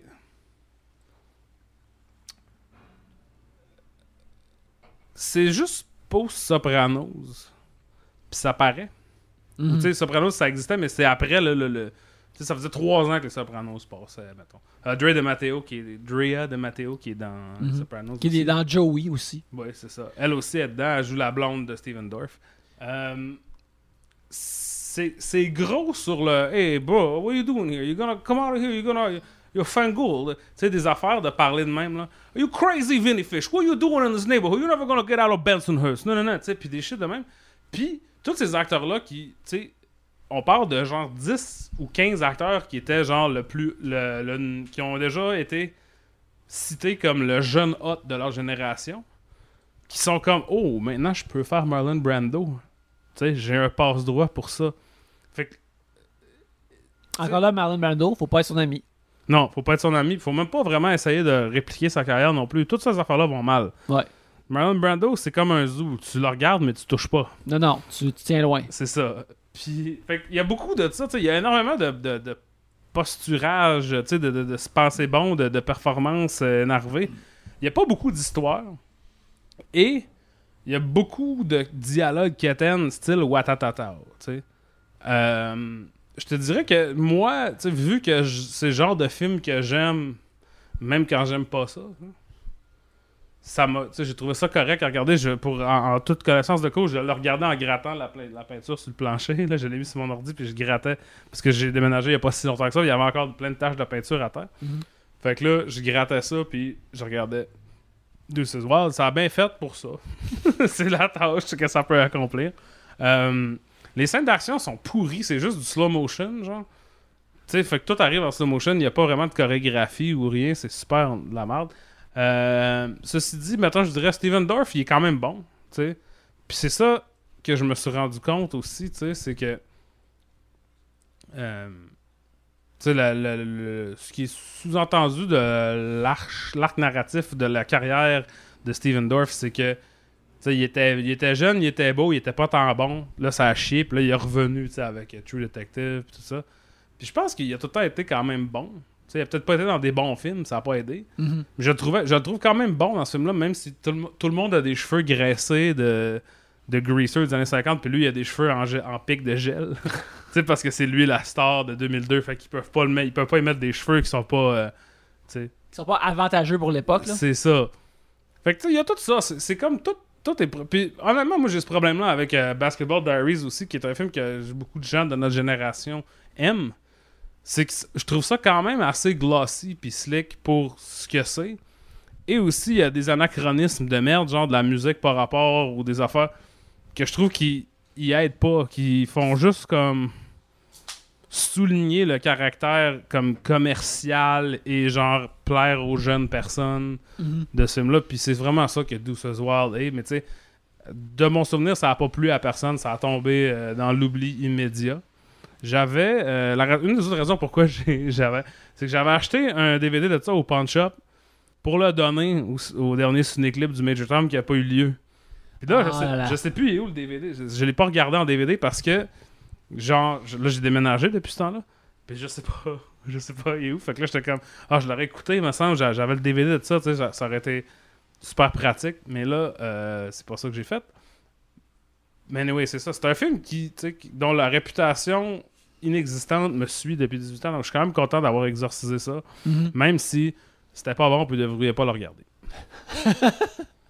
Écoute, on passe tout à travers certains chemins. euh, et puis, euh, c'est ça qui arrive. Voilà. Des fois, t'es comme juste, ah, m'a, m'a, ulti- m'a ultimement lire cette comique-là ou cette affaire-là, pis t'es juste comme, c'est quoi, t'es bien correct. Où je pouvais m'en passer. Mais tu sais, ça- j'aime ça aussi d'en avoir. Puis j'en ai beaucoup là, dans, la, dans le holster là, pour quand il faut que. Je peux regarder un film, mais je suis pas obligé. Mhm. Tu sais, je fais quelque chose d'autre. Avant, je faisais ça, j'avais, jadis, là, quand- il y a 10 ans, quand je restais avec mon frère, j'avais un lecteur DVD portatif, puis je le mettais sur la tablette euh, en haut du lavabo. Fait que quand je faisais la vaisselle, j'écoutais des films. Fait que tu sais, je faisais pas la vaisselle deux heures par jour, là. Mais j'avais des films que je, je tirais, mettons, deux semaines. J'écoutais 10 minutes à la fois. Puis c'était bien correct, parce que c'était des films de qualité style Deuce is Wild. Fait que c'est fine. C'est juste, après ça, tu te dis, ben je l'ai vu, c'est fait. Tu sais, puis moi, j'aime mieux faire ça que de regarder des YouTube euh, de whatever, là, de, de unboxing, euh, de, crème fouettée, whatever. mais, ou des TikTok, là, je sais pas. J'aime mieux faire ça, mais après ça, tu sais, on s'entend que c'est un hobby quand même limité là, de checker des films de 2002 avec Johnny Knoxville qui joue Vinny Fish. Absolument. Là, on va passer à quelque, chose- à quelque chose d'autre. Un, un film, euh, d'ailleurs, dont euh, c'est euh, c'est la Aujourd'hui, c'est l'anniversaire de la personne qui a réalisé et Oui. qui a adapté ce film-là pour l'écran. Mhm. On parle bien sûr de, de- des petites madames, de Little Women, de Greta Gerwig. Mhm. Euh, les, euh, Little Women parle essentiellement, euh, suit la vie des, euh, de- des quatre euh, filles de la famille Marsh à l'époque de la guerre civile aux États-Unis, vers la fin de la, la guerre civile aux États-Unis. Ouais, c'est comme 1870, là, enfin, de même. Et euh, ça suit justement la, la- la vie de, de- de- de ces filles-là avec euh, les hauts et les bas. euh, euh, et on suit sur notre point, notre personnage principal, c'est Joe Marsh, qui elle est une fille qui est, qui est plus in- qui est plus indépendante de ce que son époque peut tolérer Mhm. et qui souhaite devenir écrivaine et faire son propre chemin dans le monde, alors que ses autres, comme sa sœur euh, Beth, elle, elle, elle veut comme tu sais juste jouer du piano, heureuse, c'est la plus jeune. Il y a Amy qui elle rêve euh, de richesse et d'être une grande peintre. Mhm. Et euh, J'oublie tout. Et Meg. Meg. Et, euh, et Meg, qui, elle, euh, rêvait d'être actrice, mais finalement décide de marier quelqu'un, de, de marier un jeune homme euh, Qui a de- pas d'argent. qui a pas d'argent. Un Westie de pauvre. Un, esti- un Westie de pauvre qui, euh, qui la fait vivre dans la misère. Alors, on suit ces personnages-là avec euh, comme, comme leur père est à la guerre, il est Mhm. absent, comment que la mère essaie de tisser la famille ensemble et comment, à travers les. comment qui cette famille-là essaye d'aider leur communauté à travers ces problèmes-là, mais aussi euh, comment euh, ils essayent chacune de tracer euh, leur chemin dans le monde, mais leur avancée dans le monde est souvent reliée est souvent reliée au sort de leur propre sœur puis de ce qui les entoure puis les Mhm. empêche aussi d'avancer à cause de ça. Mhm. Little Women est un, est, est basé sur un roman de Louise May Louisa Alcott. May Alcott. Et puis, euh, c'est un classique. Euh, ça a été adapté en animé japonais. Mhm. Car, euh, en animé japonais, en animé, euh, il y a une tradition de- de- télévisuelle d'adapter des grands romans. Et euh, Little Women est adapté là. Ça a été un film de Sony dans les années 90 avec Winona Ryder. Mhm. il, y en, mais il y en a eu plein, plein, plein. Il y en a eu, là. Tu sais, je pense qu'il y en a. Ça, c'est le 15e film, genre? Ouais. Un affaire de même. Il y en a un comme en 1939, il y en a un en 1949, il y en a un en 1962, il y en a un, il y a un téléfilm des années 70, tu sais. Ça, ça, c'est sans fin. Je pense que le premier, que, le premier gros, c'est Catherine Hepburn qui joue Joe dedans. Mhm. Euh, fait pour te dire comment ça fait longtemps. Fait que ça, c'est. Moi, c'est euh, euh, la première fois. Euh, j'étais au courant de cette histoire-là puis de ce livre-là. Mhm. Euh, mais, tu sais, je l'ai pas lu quand j'étais jeune. Mhm. Euh, de, de ce que j'ai compris, c'est tu sais, c'est. vraiment poche de dire ça de même, mais ça s'appelle Little Women, c'est plus. Ça a été plus poussé vers les jeunes Mhm. filles de ma génération quand j'étais plus jeune que vers moi. fait que c'est l'affaire qui, qui, qui, qui m'a pas euh, interpellé dans ma jeunesse, puis, mais que je savais qu'il existait et qui était importante. Mhm. Et euh, il est sorti euh, l'hiver passé, dans, Mhm. pour, pour dans les fêtes. Et c'est là que j'ai vu pour la première fois, puis que j'ai absorbé cette, cette histoire-là pour la première fois. Et j'ai trouvé ça vraiment, vraiment bon. Mhm. C'est un. Tu sais, hier soir à TV sur Crave, j'ai j'ai été happé par un petit film qui s'appelle The Favorite. Et alors, je- j'en ai écouté 25 minutes. Parce que si je vois un bout de Favorite à la TV, je- j'écoute au moins 25 minutes. Et. Quoique c'est pas euh, stylisé euh, de façon folle comme de, de, de Mhm. Favorite, c'est un film d'époque qui est pas filmé comme un film d'époque Mhm. qui est pas euh, euh, qui vient pas avec la rigidité de ce qu'on s'attend avec euh, des adaptations d'histoires qui se passent autrefois. Euh, c'est euh, vraiment euh, chaleureux et intime et euh, t'es vraiment euh, de ces, de ces personnages-là. Tu les suis à Mhm. travers leur travers. Et moi, ce qui m'a surpris le plus, puis ce que j'ai trouvé vraiment vraiment, vraiment bon en voyant ce film-là, c'est quand je suis sorti, le, le- le film bascule du passé au présent. Mhm. Et lorsqu'on est sorti du film, ma, ma copine m'a dit Ah ouais, euh, je trouve ça vraiment cool que ça bascule du temps du passé au présent parce que le livre est pas le même. Mhm. Fait que la façon que c'était livré, moi j'étais sûr que Mhm. Little Women est raconté de façon à Ah, voici le passé qui est en ton chaud et idyllique, Mhm. et voici le présent qui est plus dur, qui est en couleur froide Ouais. et moins coloré. Et ne sachant pas que. Moi je pensais que l'histoire était originalement racontée de même. Mhm. Puis découvrir ça, que c'est entièrement l'initiative de Greta Gerwig, Mhm. euh, quand je l'ai réécouté cette semaine pour voir à quel point tout ça se replie sur soi-même et match one-to-one, puis c'est, euh, ça semble être vraiment tous les gros morceaux du, du livre, mais là, qu'elle les a toutes concordés, euh, j'ai trouvé ça comme vraiment, vraiment bien, bien fait. Mais euh, surtout, c'est ça, vraiment chaleureux. Euh, J'étais content de, de voir euh, ces personnages-là. Un peu comme avec euh, Patty et Loretta, c'est. ça, tu rentres dans une zone où tu vois juste regarder les personnages exister puis t'aimes ça les voir aller. Euh, J'ai bien, bien aimé ça. Mais toi, c'est la première fois que tu le voyais. Alors, qu'est-ce que Oui. t'en as pensé? Ben c'est ça, moi, euh, ben pour commencer, moi, quand j'étais jeune, j'ai lu ce livre-là parce que c'était euh, l'un des, sinon le livre préféré de ma mère quand elle était petite. Fait qu'on avait ça à la maison. Moi, quand j'étais petit, je lisais encore, je lisais tout ce qu'il y avait dans la maison. Fait que je l'ai lu, tu sais, puis j'aimais ça, me semble, mais sauf que pour tout dire, je m'en rappelle pas tant que ça, puis c'est en partie parce que genre je je plawais à travers tout ce qui existait de livres dans la maison, fait que tu sais parce que moi, j'ai appris à lire, j'avais deux ans et demi. Genre. Fait que quand j'avais 4 ans, j'ai lu Jurassic Park quand, avant que le film sorte. J'avais comme 6 ans. tu sais, puis Jurassic Park, c'est comme, je sais pas, c'est c'est 600 pages. Là, genre. J'ai lu It quand j'avais genre 9 ans. Mais, tu sais, pour tout. Pour dire, c'est bien bien beau que je lisais vite, tu sais, mais genre, je sais pas si ma compréhension était tout le temps là, tu sais, surtout des affaires que je comprenais pas. Tu sais, je demandais pas au monde, ça, c'est quoi que ça veut dire, tu sais, je disais juste genre, ben, ok, continue, tu sais. Fait qu'il y a beaucoup d'affaires que j'ai lues dans- à cette époque-là que je m'en souviens pas.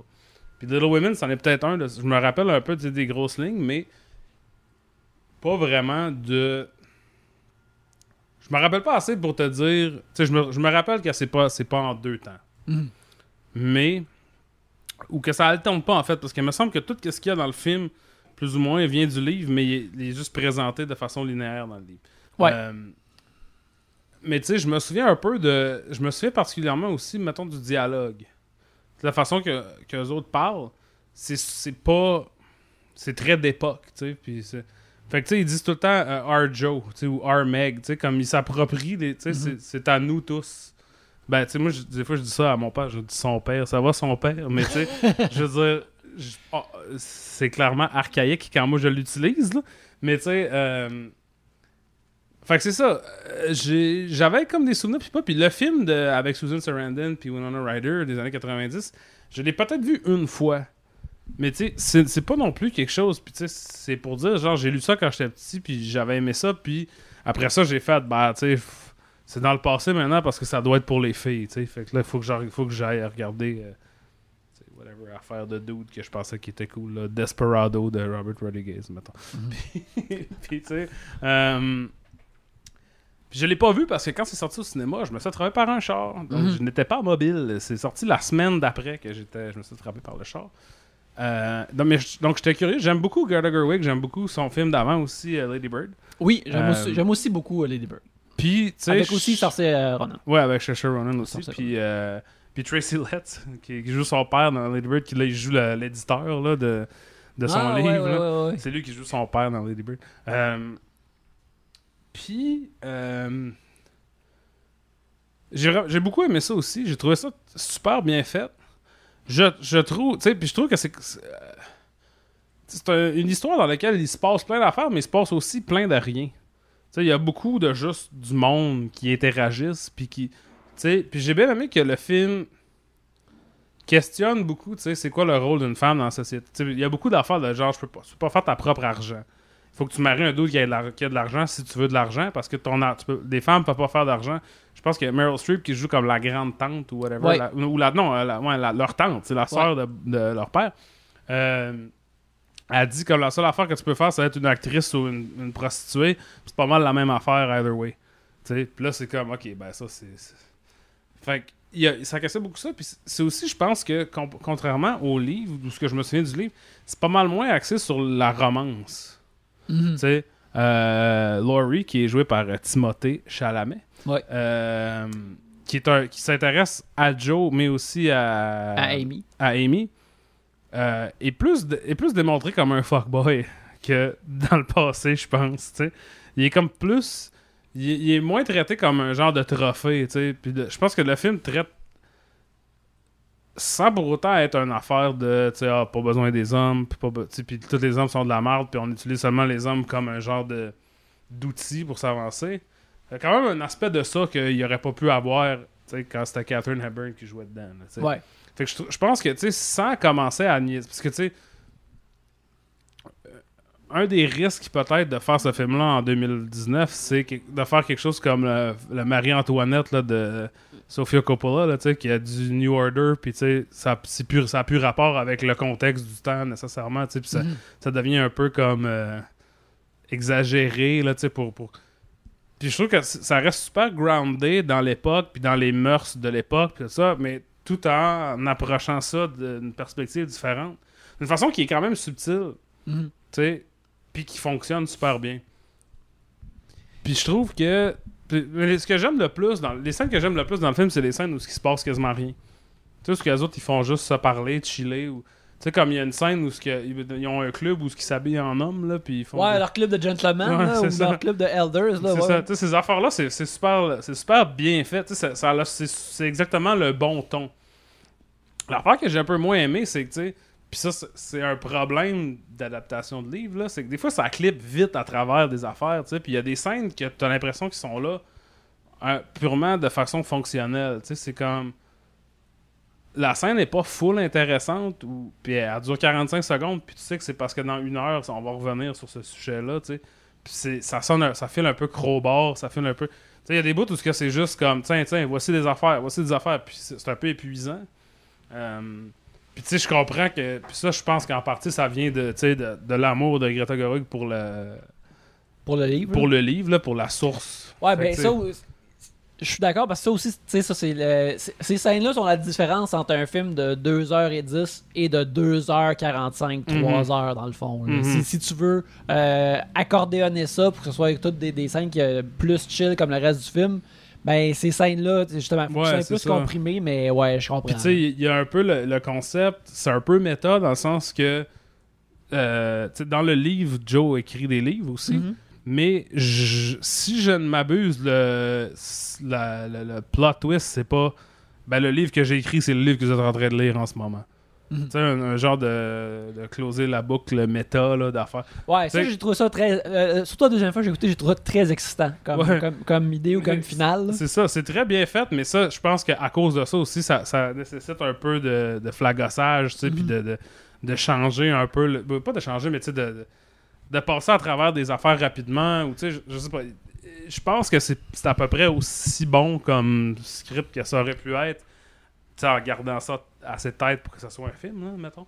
Mais, euh, tu sais, il y, a- il y a par bout où ce que c- j'ai trouvé ça un petit peu comme euh, épuisant, sais, de- juste dans, dans son,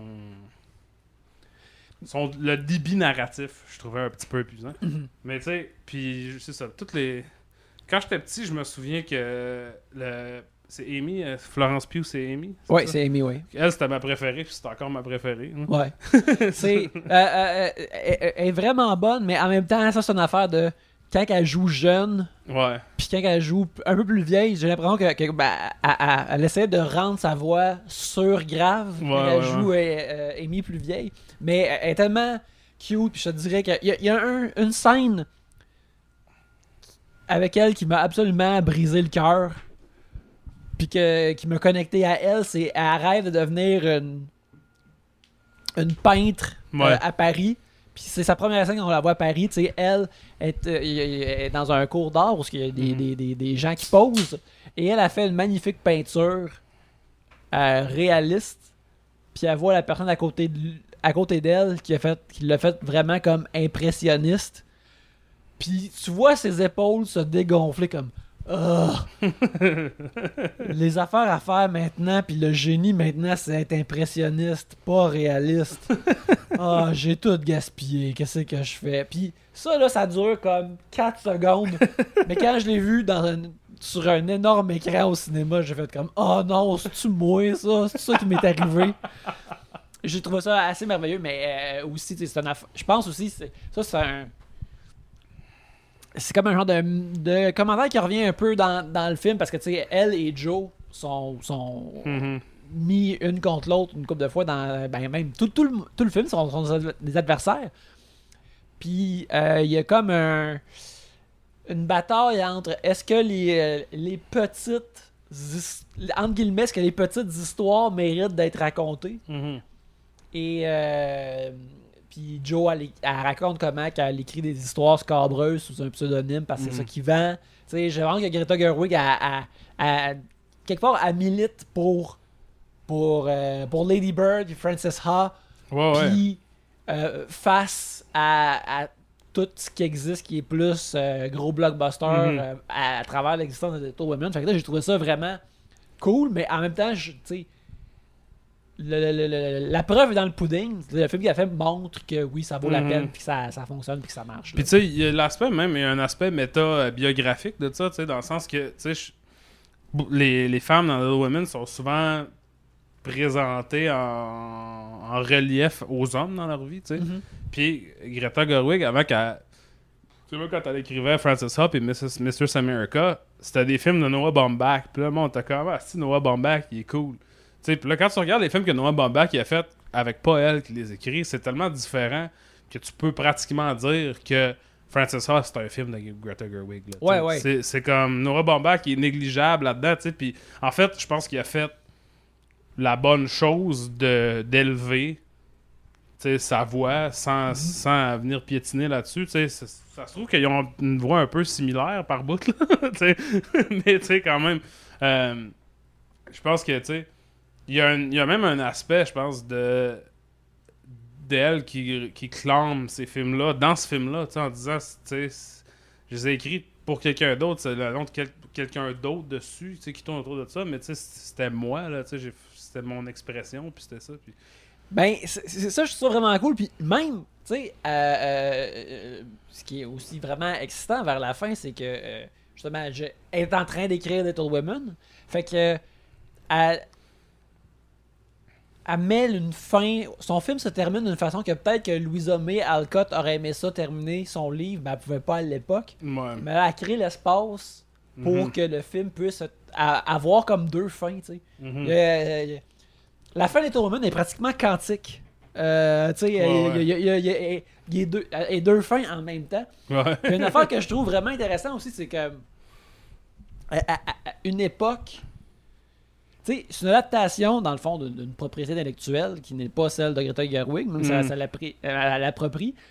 Puis on, au- au- euh, on existe à une époque de, de- de cinéma de propriété intellectuelle, de trucs adaptés. Puis dans ce film-là, on elle montre un personnage qui, quand elle vend son livre à son éditeur, Mhm. à l'ostine parce qu'elle veut les droits puis les copyrights de Ouais, ça. ouais. Puis ça, je trouve que ça met en lumière une affaire que c'est important de.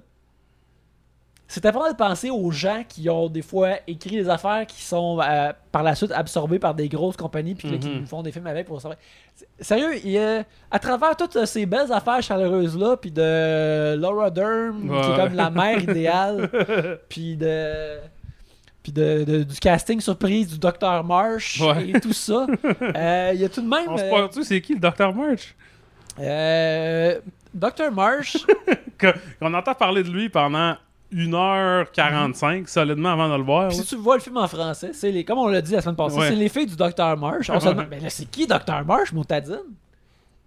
Et quand il arrive, c'est Bob Odenkirk. Oui, c'est de, Bob de Odenkirk. Better Call Saul et Breaking Bad. Mais plus, pour moi, je pense encore plus de Mr. Show. là, Ouais, sais. ouais, ouais. Pas parce que, tu sais, j'ai plus... Je veux dire, Breaking Bad, il, il était carré là-dedans, mais là, il y avait un peu comme un casting, euh, tu sais, trick casting. genre. ouais.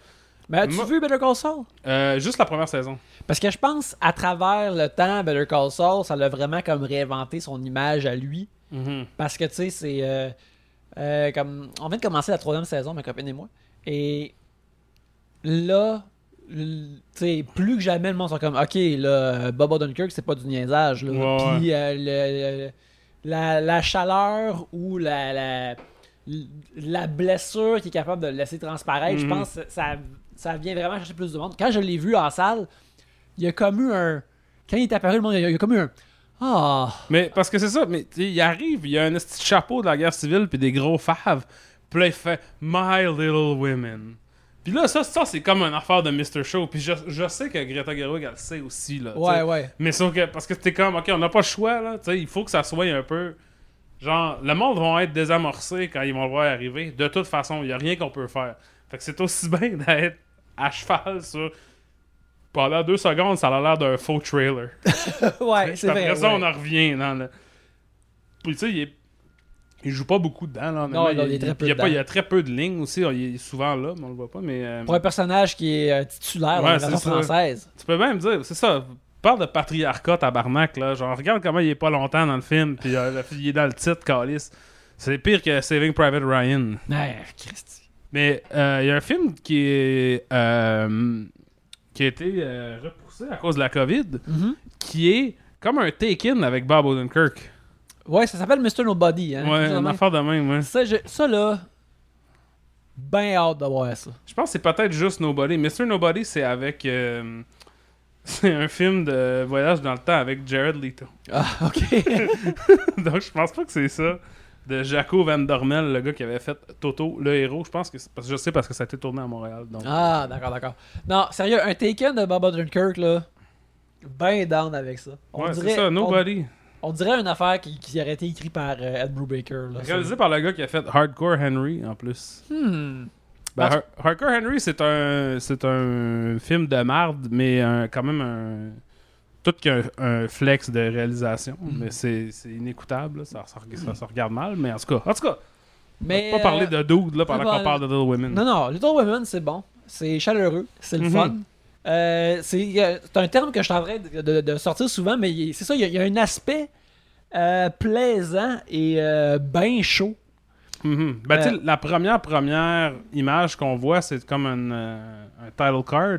Puis c'est là, je vais paraphraser, mais c'est euh, j'ai vécu beaucoup de misère dans ma vie, donc j'écris des choses légères. Ouais. Euh, Louisa May Alcott. Puis t'es comme, ah ouais, ok, tu sais, je veux dire, il y a quand même du monde qui pogne genre des, des maladies puis qui meurt dans ce film-là. là. Mais, Ben, à ma deuxième réécoute, là, ce que j'ai trouvé vraiment intéressant, c'est que tout, en effet, toute cette légèreté-là, là, c'est comme un drap par-dessus un relief de misère. mhm. De le père est absent à cause de la guerre civile. Fait que là, il y, a- il y a plein d'aspects de la guerre civile Mhm. euh, qu'on peut comme noter. Comme quand tu vois. euh, il y a une scène que tu vois marcher d'un sens dans le passé, Mhm. puis quand tu vois dans, le, dans, le- dans le, le- présent, tout est froid, puis ils marchent dans l'autre sens de la rue à la ville, puis là tu vois la, rue, la, la ville est moins nice, il y a un building qui est devenu un building de recrutement de l'armée. Mhm. Euh, il y a euh, un personnage qui est extrêmement. Qui, qui- il y a un personnage qui, est, qui est malade et qui meurt dans le Mhm. film. Et quand tu le réécoutes, tu vois que ça, c'est lié au fait qu'ils ont peut-être. Parce qu'ils ont peut-être été aidés une famille pauvre qui était malade Ouais. et que leur, leur charité a fait qu'une une des filles devienne extrêmement malade. Mhm. Il y a beaucoup de trucs comme ça tout le long. euh, que des fois c'est c'est sweet ou que c'est tourné comme tu sais euh, Joe décide de tout couper ses cheveux pour avoir Ouais. de l'argent pour que sa mère puisse prendre le, le- le train pour aller voir leur père qui est malade à Washington. C'est ça, il y a- il y a- parce que je me rappelle la première fois que je l'ai vu, je suis comme ah ils ont de l'air tout de même assez aisés Mhm. privilégié. Puis des fois, tu sais, faut, faut, faut, faut que tu enlèves cette lunette-là pour voir des protagonistes puis voir des histoires. Mhm. Mais le film trouve toujours une façon aussi de, de, de Ah, c'est. Ça a de l'air nice, mais il y avait toujours des affaires comme tristes puis pas le fun derrière tout ça. Et euh, Ben, tu sais, parce que veux, veux pas, c'est ça l'affaire, tu sais. Euh, Il y a le personnage de Chris Cooper qui est le grand-père de. un, de- un rare Chris Cooper gentil. Ouais, le, plus gros spoiler de Little Women, c'est que Chris Cooper ne s'avère pas à être un vicelard Mais éventuellement. le, mais le personnage qui campe en plus dans une histoire d'habitude s'avérerait à être une marde. C'est parce qu'il il aime vraiment la jeune, puis il donne un piano, puis tout, puis t'es Asti, ça va mal finir ça. Mais non. Lui, il est juste comme je respecte ton père, je respecte, tu sais, je veux que ça aille bien. Genre, j'ai- moi j'ai j'ai des affaires, je veux vous en donner si vous en avez besoin. Ma petite fille est morte, ben elle Ouais. joue du piano. Je veux que toi, petite fille, joue du piano maintenant. C'est ça. Puis, ça, ça pourrait être creepy et, et, euh, dark là, dans, une, dans un certain film quelconque. Mais c'est vraiment pas ça qui arrive. Mhm. Puis je trouve que, tu sais, ça a comme une façon de relativiser la misère et les affaires pas le fun sans, les, sans faire de la porn avec. Tu sais, parce que je pense que tu peux faire une version de Little Women qui, qui met juste de l'emphase sur le- la tragédie pis les affaires qui sont de la merde, puis comme tout va mal. Mhm. Parce que plein d'affaires vont mal dans le film. Mais le film est un peu comme, ben tu sais, sur l'échelle d'une vie, des affaires qui vont mal sur le moment, c'est juste une petite bosse, tu sais. Mhm. C'est pour ça que je pense que même la, la- la relation romantique avec euh, le original fuckboy euh, Laurie, Ouais. qui est comme, qui est comme, sais, il se gêne pas de le démontrer comme étant un peu une marde là quand même, mais en même temps sans dire genre ben écoute c'est une marde puis genre il, il, il pas il peut pas être redeemed d'être une marde puis il va toujours être dépeint comme le méchant puis là vu qu'on a il a fait de quoi de mal ben ça ça il y a de la musique dramatique à toutes les fois qu'on le revoit après ça puis tout ça. Euh, moi je le trouve quand même fuckboy là Laurie genre jusqu'à Ouais, la ouais. fin il est quand même fatigant mais tu sais je veux dire Il a l'air d'un personnage animé vivant avec ses gros yeux puis ses- ses- son, petit, son petit menton affilé. Ouais, c'est ça. Puis c'est c'est genre de gros manteaux, euh, ces gros collets de, à froufrou. là. Mhm. Mais ouais, c'est ça. Est-ce que- est-ce Il y a que- une scène tu sais, il est comme. Tu sais, lui, il a un tuteur. Il va Ouais. pas à l'école, je sais pas trop, parce qu'il est riche, genre. Mhm. Là, il veut pas faire ses devoirs, puis là, c'est- là, il est genre descend. Puis Laurie est debout sur la table avec les mains sur les, sur les hanches, genre en train de regarder à l'horizon. C'est comme un move de défiance, non seulement extrêmement cliché de la défiance, mais super pas puissant. Il a vraiment l'air d'une couille. Puis le film est, est vraiment comme check la couille. Check-les être couille. Ça n'a pas de crise de sens comment il est couille. Puis genre, ça c'est c'est un bon, une bonne. euh, sais, toutes ces affaires-là, il y a vraiment des, il y a des extrêmement, extrêmement subtiles, mais euh, bonnes décisions de réalisation, sans être justement comme quelque chose de flashy, comme The Mhm. Favorite, tout ce que tu sais, t'as des gros moves de caméra, tout ça. Juste des, des- Ben, tu sais, c'est. très bien réalisé. C'est comme Lady Bird. C'est Mhm. vraiment. euh, tu sais, ça, ça a la même euh, proximité chaleureuse Mhm. de Lady Bird. Sauf que Lady Bird, il y a un petit peu plus de. Ben, Timothée petit Chalamet joue un fuckboy là-dedans aussi. Oui, aussi. Euh, euh, euh, Il y, a un petit peu plus de quirk dans Lady Bird, Mhm. mais tu sais, c'est pas exagéré, là. C'est c'est- c'est tout de même soutenu, euh, maintenu, là. Mais, euh, ouais, non, c'est ça. Ben, tu sais, comme la scène dans Lady Bird où elle se crisse en bas du char, tu au début, là. Mhm. Tu sais, Ça, il y a 10 000 façons de réaliser cette scène-là, tu sais. Puis il y en a que je pense que ça fesse plus, tu sais, le, le- le punch fesse plus. Mais la façon que c'est fait là, c'est la parfaite façon pour Lady Bird. Tu sais, c'est ça l'idée. Genre, il n'y a pas beaucoup de rupture de ton dans Lady Bird ni dans Little Women, tu sais. Tu pourrais facilement faire ça, je pense. C'est là que, moi, les ruptures, pas de, de ton, mais les affaires, ce que j'ai trouvé que ça connectait moins, c'est vraiment dans la. Quand ça devient expéditif avec toutes les, les scènes, là, tu sais. Mais ouais, je sais ça. C'est- Fait bref, euh, euh, tu sais, euh, ce qu'on en train de dire, Little Women, très bon. Mhm. Lady Bird, très bon. Euh, Greta Gerwig, dans ses deux premiers films qu'elle a réalisés, elle est fucking deux en deux. Fait que. euh, Vous pouvez aller lire mon entrevue avec Greta Gerwig pour Lady Bird et pour Mistress America, si vous voulez. comment sur. Internet. Quand t'as parlé avec Greta Gerwig, comment qu'elle était? Qu'est-ce que t'en penses? Elle était super euh, sympathique et charmante, comme elle est à l'écran, puis t'es comme. Exactement. ah, Exactement. tu veux être ami avec? Mais avec. euh, pour Mistress America, c'était avec Lola Kirk, qui, qui joue aussi dans Mistress America. Mhm. Puis là, c'était un peu comme met un 25 cents dans leur amitié et regarde qu'est-ce qui va se passer. Là. J'ai Mhm. pas fait grand chose. Lady Bird, c'était plus. euh. Parce que j'ai vu Lady Bird. Mais en tout cas, ça, c'est l'affaire que je me souviens aussi. C'est. Tu sais, au TIFF, à chaque année, il y a des films que tu t'es pas sûr si ça va être quoi. Tu c'est la première mondiale ou whatever. Puis. Le, le monde le met pas nécessairement dans leur horaire. Puis là, après le, le premier, le premier visionnement, si you're fucked, tu vas jamais voir le film. Tout le monde sort du premier visionnement, puis là, tout le monde va aux autres visionnements, c'est plein. Puis ça, c'est arrivé. La seule fois que c'est arrivé à Paul Bird, c'était Moonlight. Puis j'avais dit ça à j'avais dit, euh, tu sais, ça a été super dur de voir Lady Bird parce que, genre, tout le monde voulait le voir parce qu'il y avait un hype impossible. Puis la seule autre fois que c'est arrivé dans ma vie, c'était Moonlight. Puis là, t'es comme, oh, pourquoi, tu commences l'entrevue avec ça? Genre, t'es comme, oh, mon Dieu. Fait que je sais pas, tu sais, c'était. Euh, je sais pas. Fait que tu Euh, l'as- tu l'as malaisé dans au début. Ouais, ben moi je fais souvent ça, là, Ouais. genre. Des fois, des fois, je suis comme, ah, en tout cas, dans, moi dans ma vie, euh, tu sais, c'est passé quelque chose de weird. Puis là, ils sont comme. Tu sais, c'est une tactique que j'utilise quand même souvent. Quand t'as 15 minutes, t'es au téléphone, il faut que tu fasses de quoi, là. Ouais, ouais, pour créer, pire, un- un- pour créer une connexion. c'est pire d'avoir un malaise au début que de juste pas connecter du tout, genre. Fait- Puis ça avait été correct avec, avec Gerwig, mais. C'est ça, pour aller les lire, les entrevues sont en ligne. Ok, puis euh, regarde, moi j'ai- son script de How I Met Your Father quelque part sur mon laptop, mais je l'ai toujours pas lu.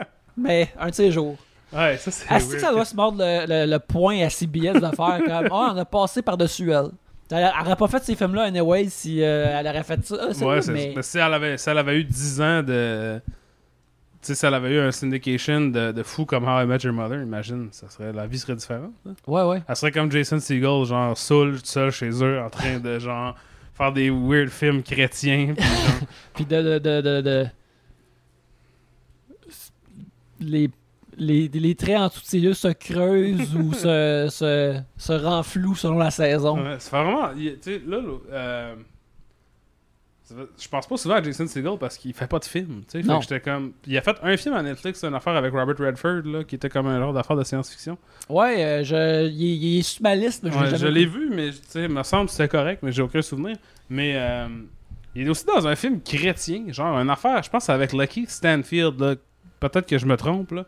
mais c'est une affaire genre de, de preacher noir, là, tu sais, dans la dans les, les quartiers euh, noirs de Chicago. Me semble- là, je parle à travers mon chapeau, mais parce que, je- en tout cas...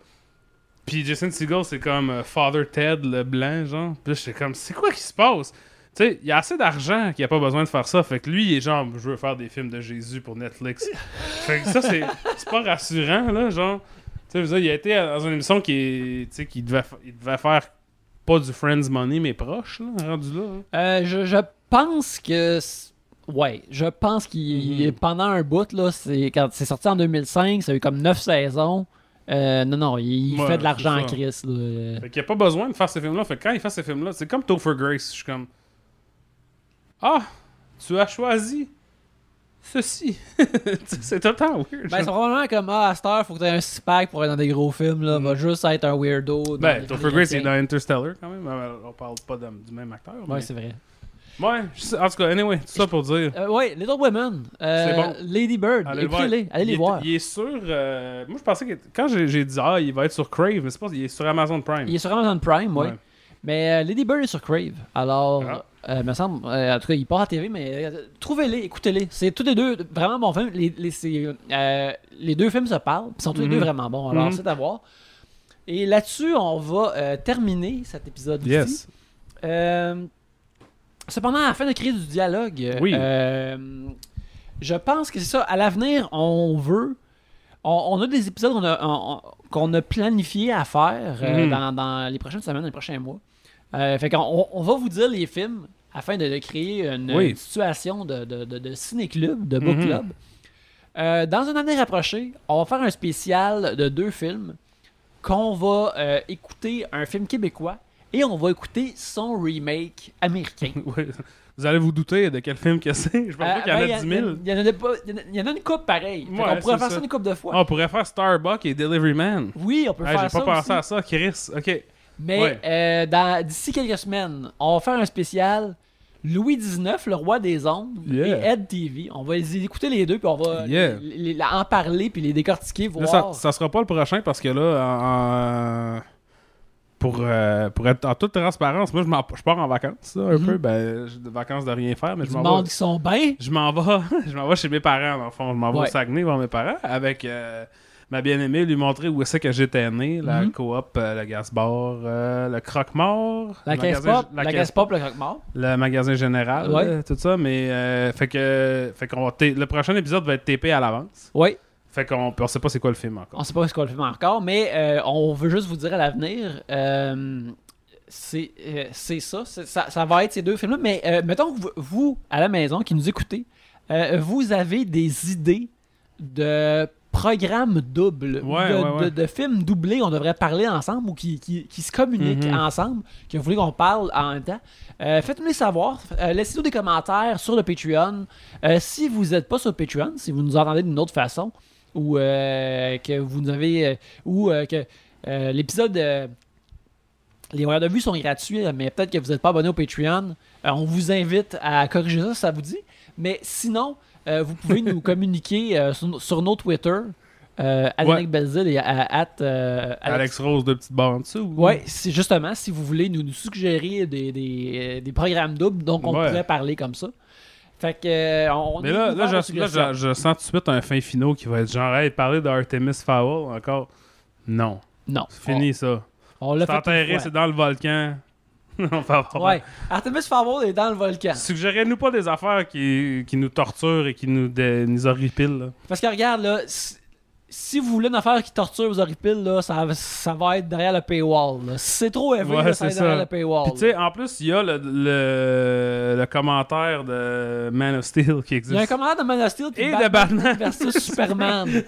c'est vrai. Moi là, j'ai- saigné pour vous autres. Hey, va-tu falloir qu'on fasse un documentaire de fucking Snyder Cut? Ah, ben là, on n'a pas le choix là. Mais il va falloir l'écouter une fois. Je pas, on peut pas faire un commentaire sur une affaire qu'on n'a pas Ben, vu. je le sais, mais Man, là, j'ai pas. Là, là tu je m'enligne pour 450 minutes de ma vie à regarder Snyder Cut. ouais, Voyons donc, Chris. on va le faire ensemble. C'est-tu 215 minutes qu'ils ont dit le Snyder Cut? C'est ça? Potentiellement. oui. 3h25. Si ça arrive, là. 3h35. Trois Garde. heures. C'est aussi long esti que Heaven's Gate, Carlis. Ça n'a pas de sens. Alors, on va peut-être vouloir euh, enlever nos vies après, comme. Advance Gate. Mais en attendant, merci beaucoup de nous avoir écoutés. Euh, on vous invite à, à nous suivre justement sur les médias sociaux, Oui. euh, dont justement euh, Letterboxd, où on, on chronique, on parle des films qu'on écoute. Yes. Mais en attendant, merci beaucoup de nous avoir écoutés. Mais on vous invite à aller voir une vue. Yeah.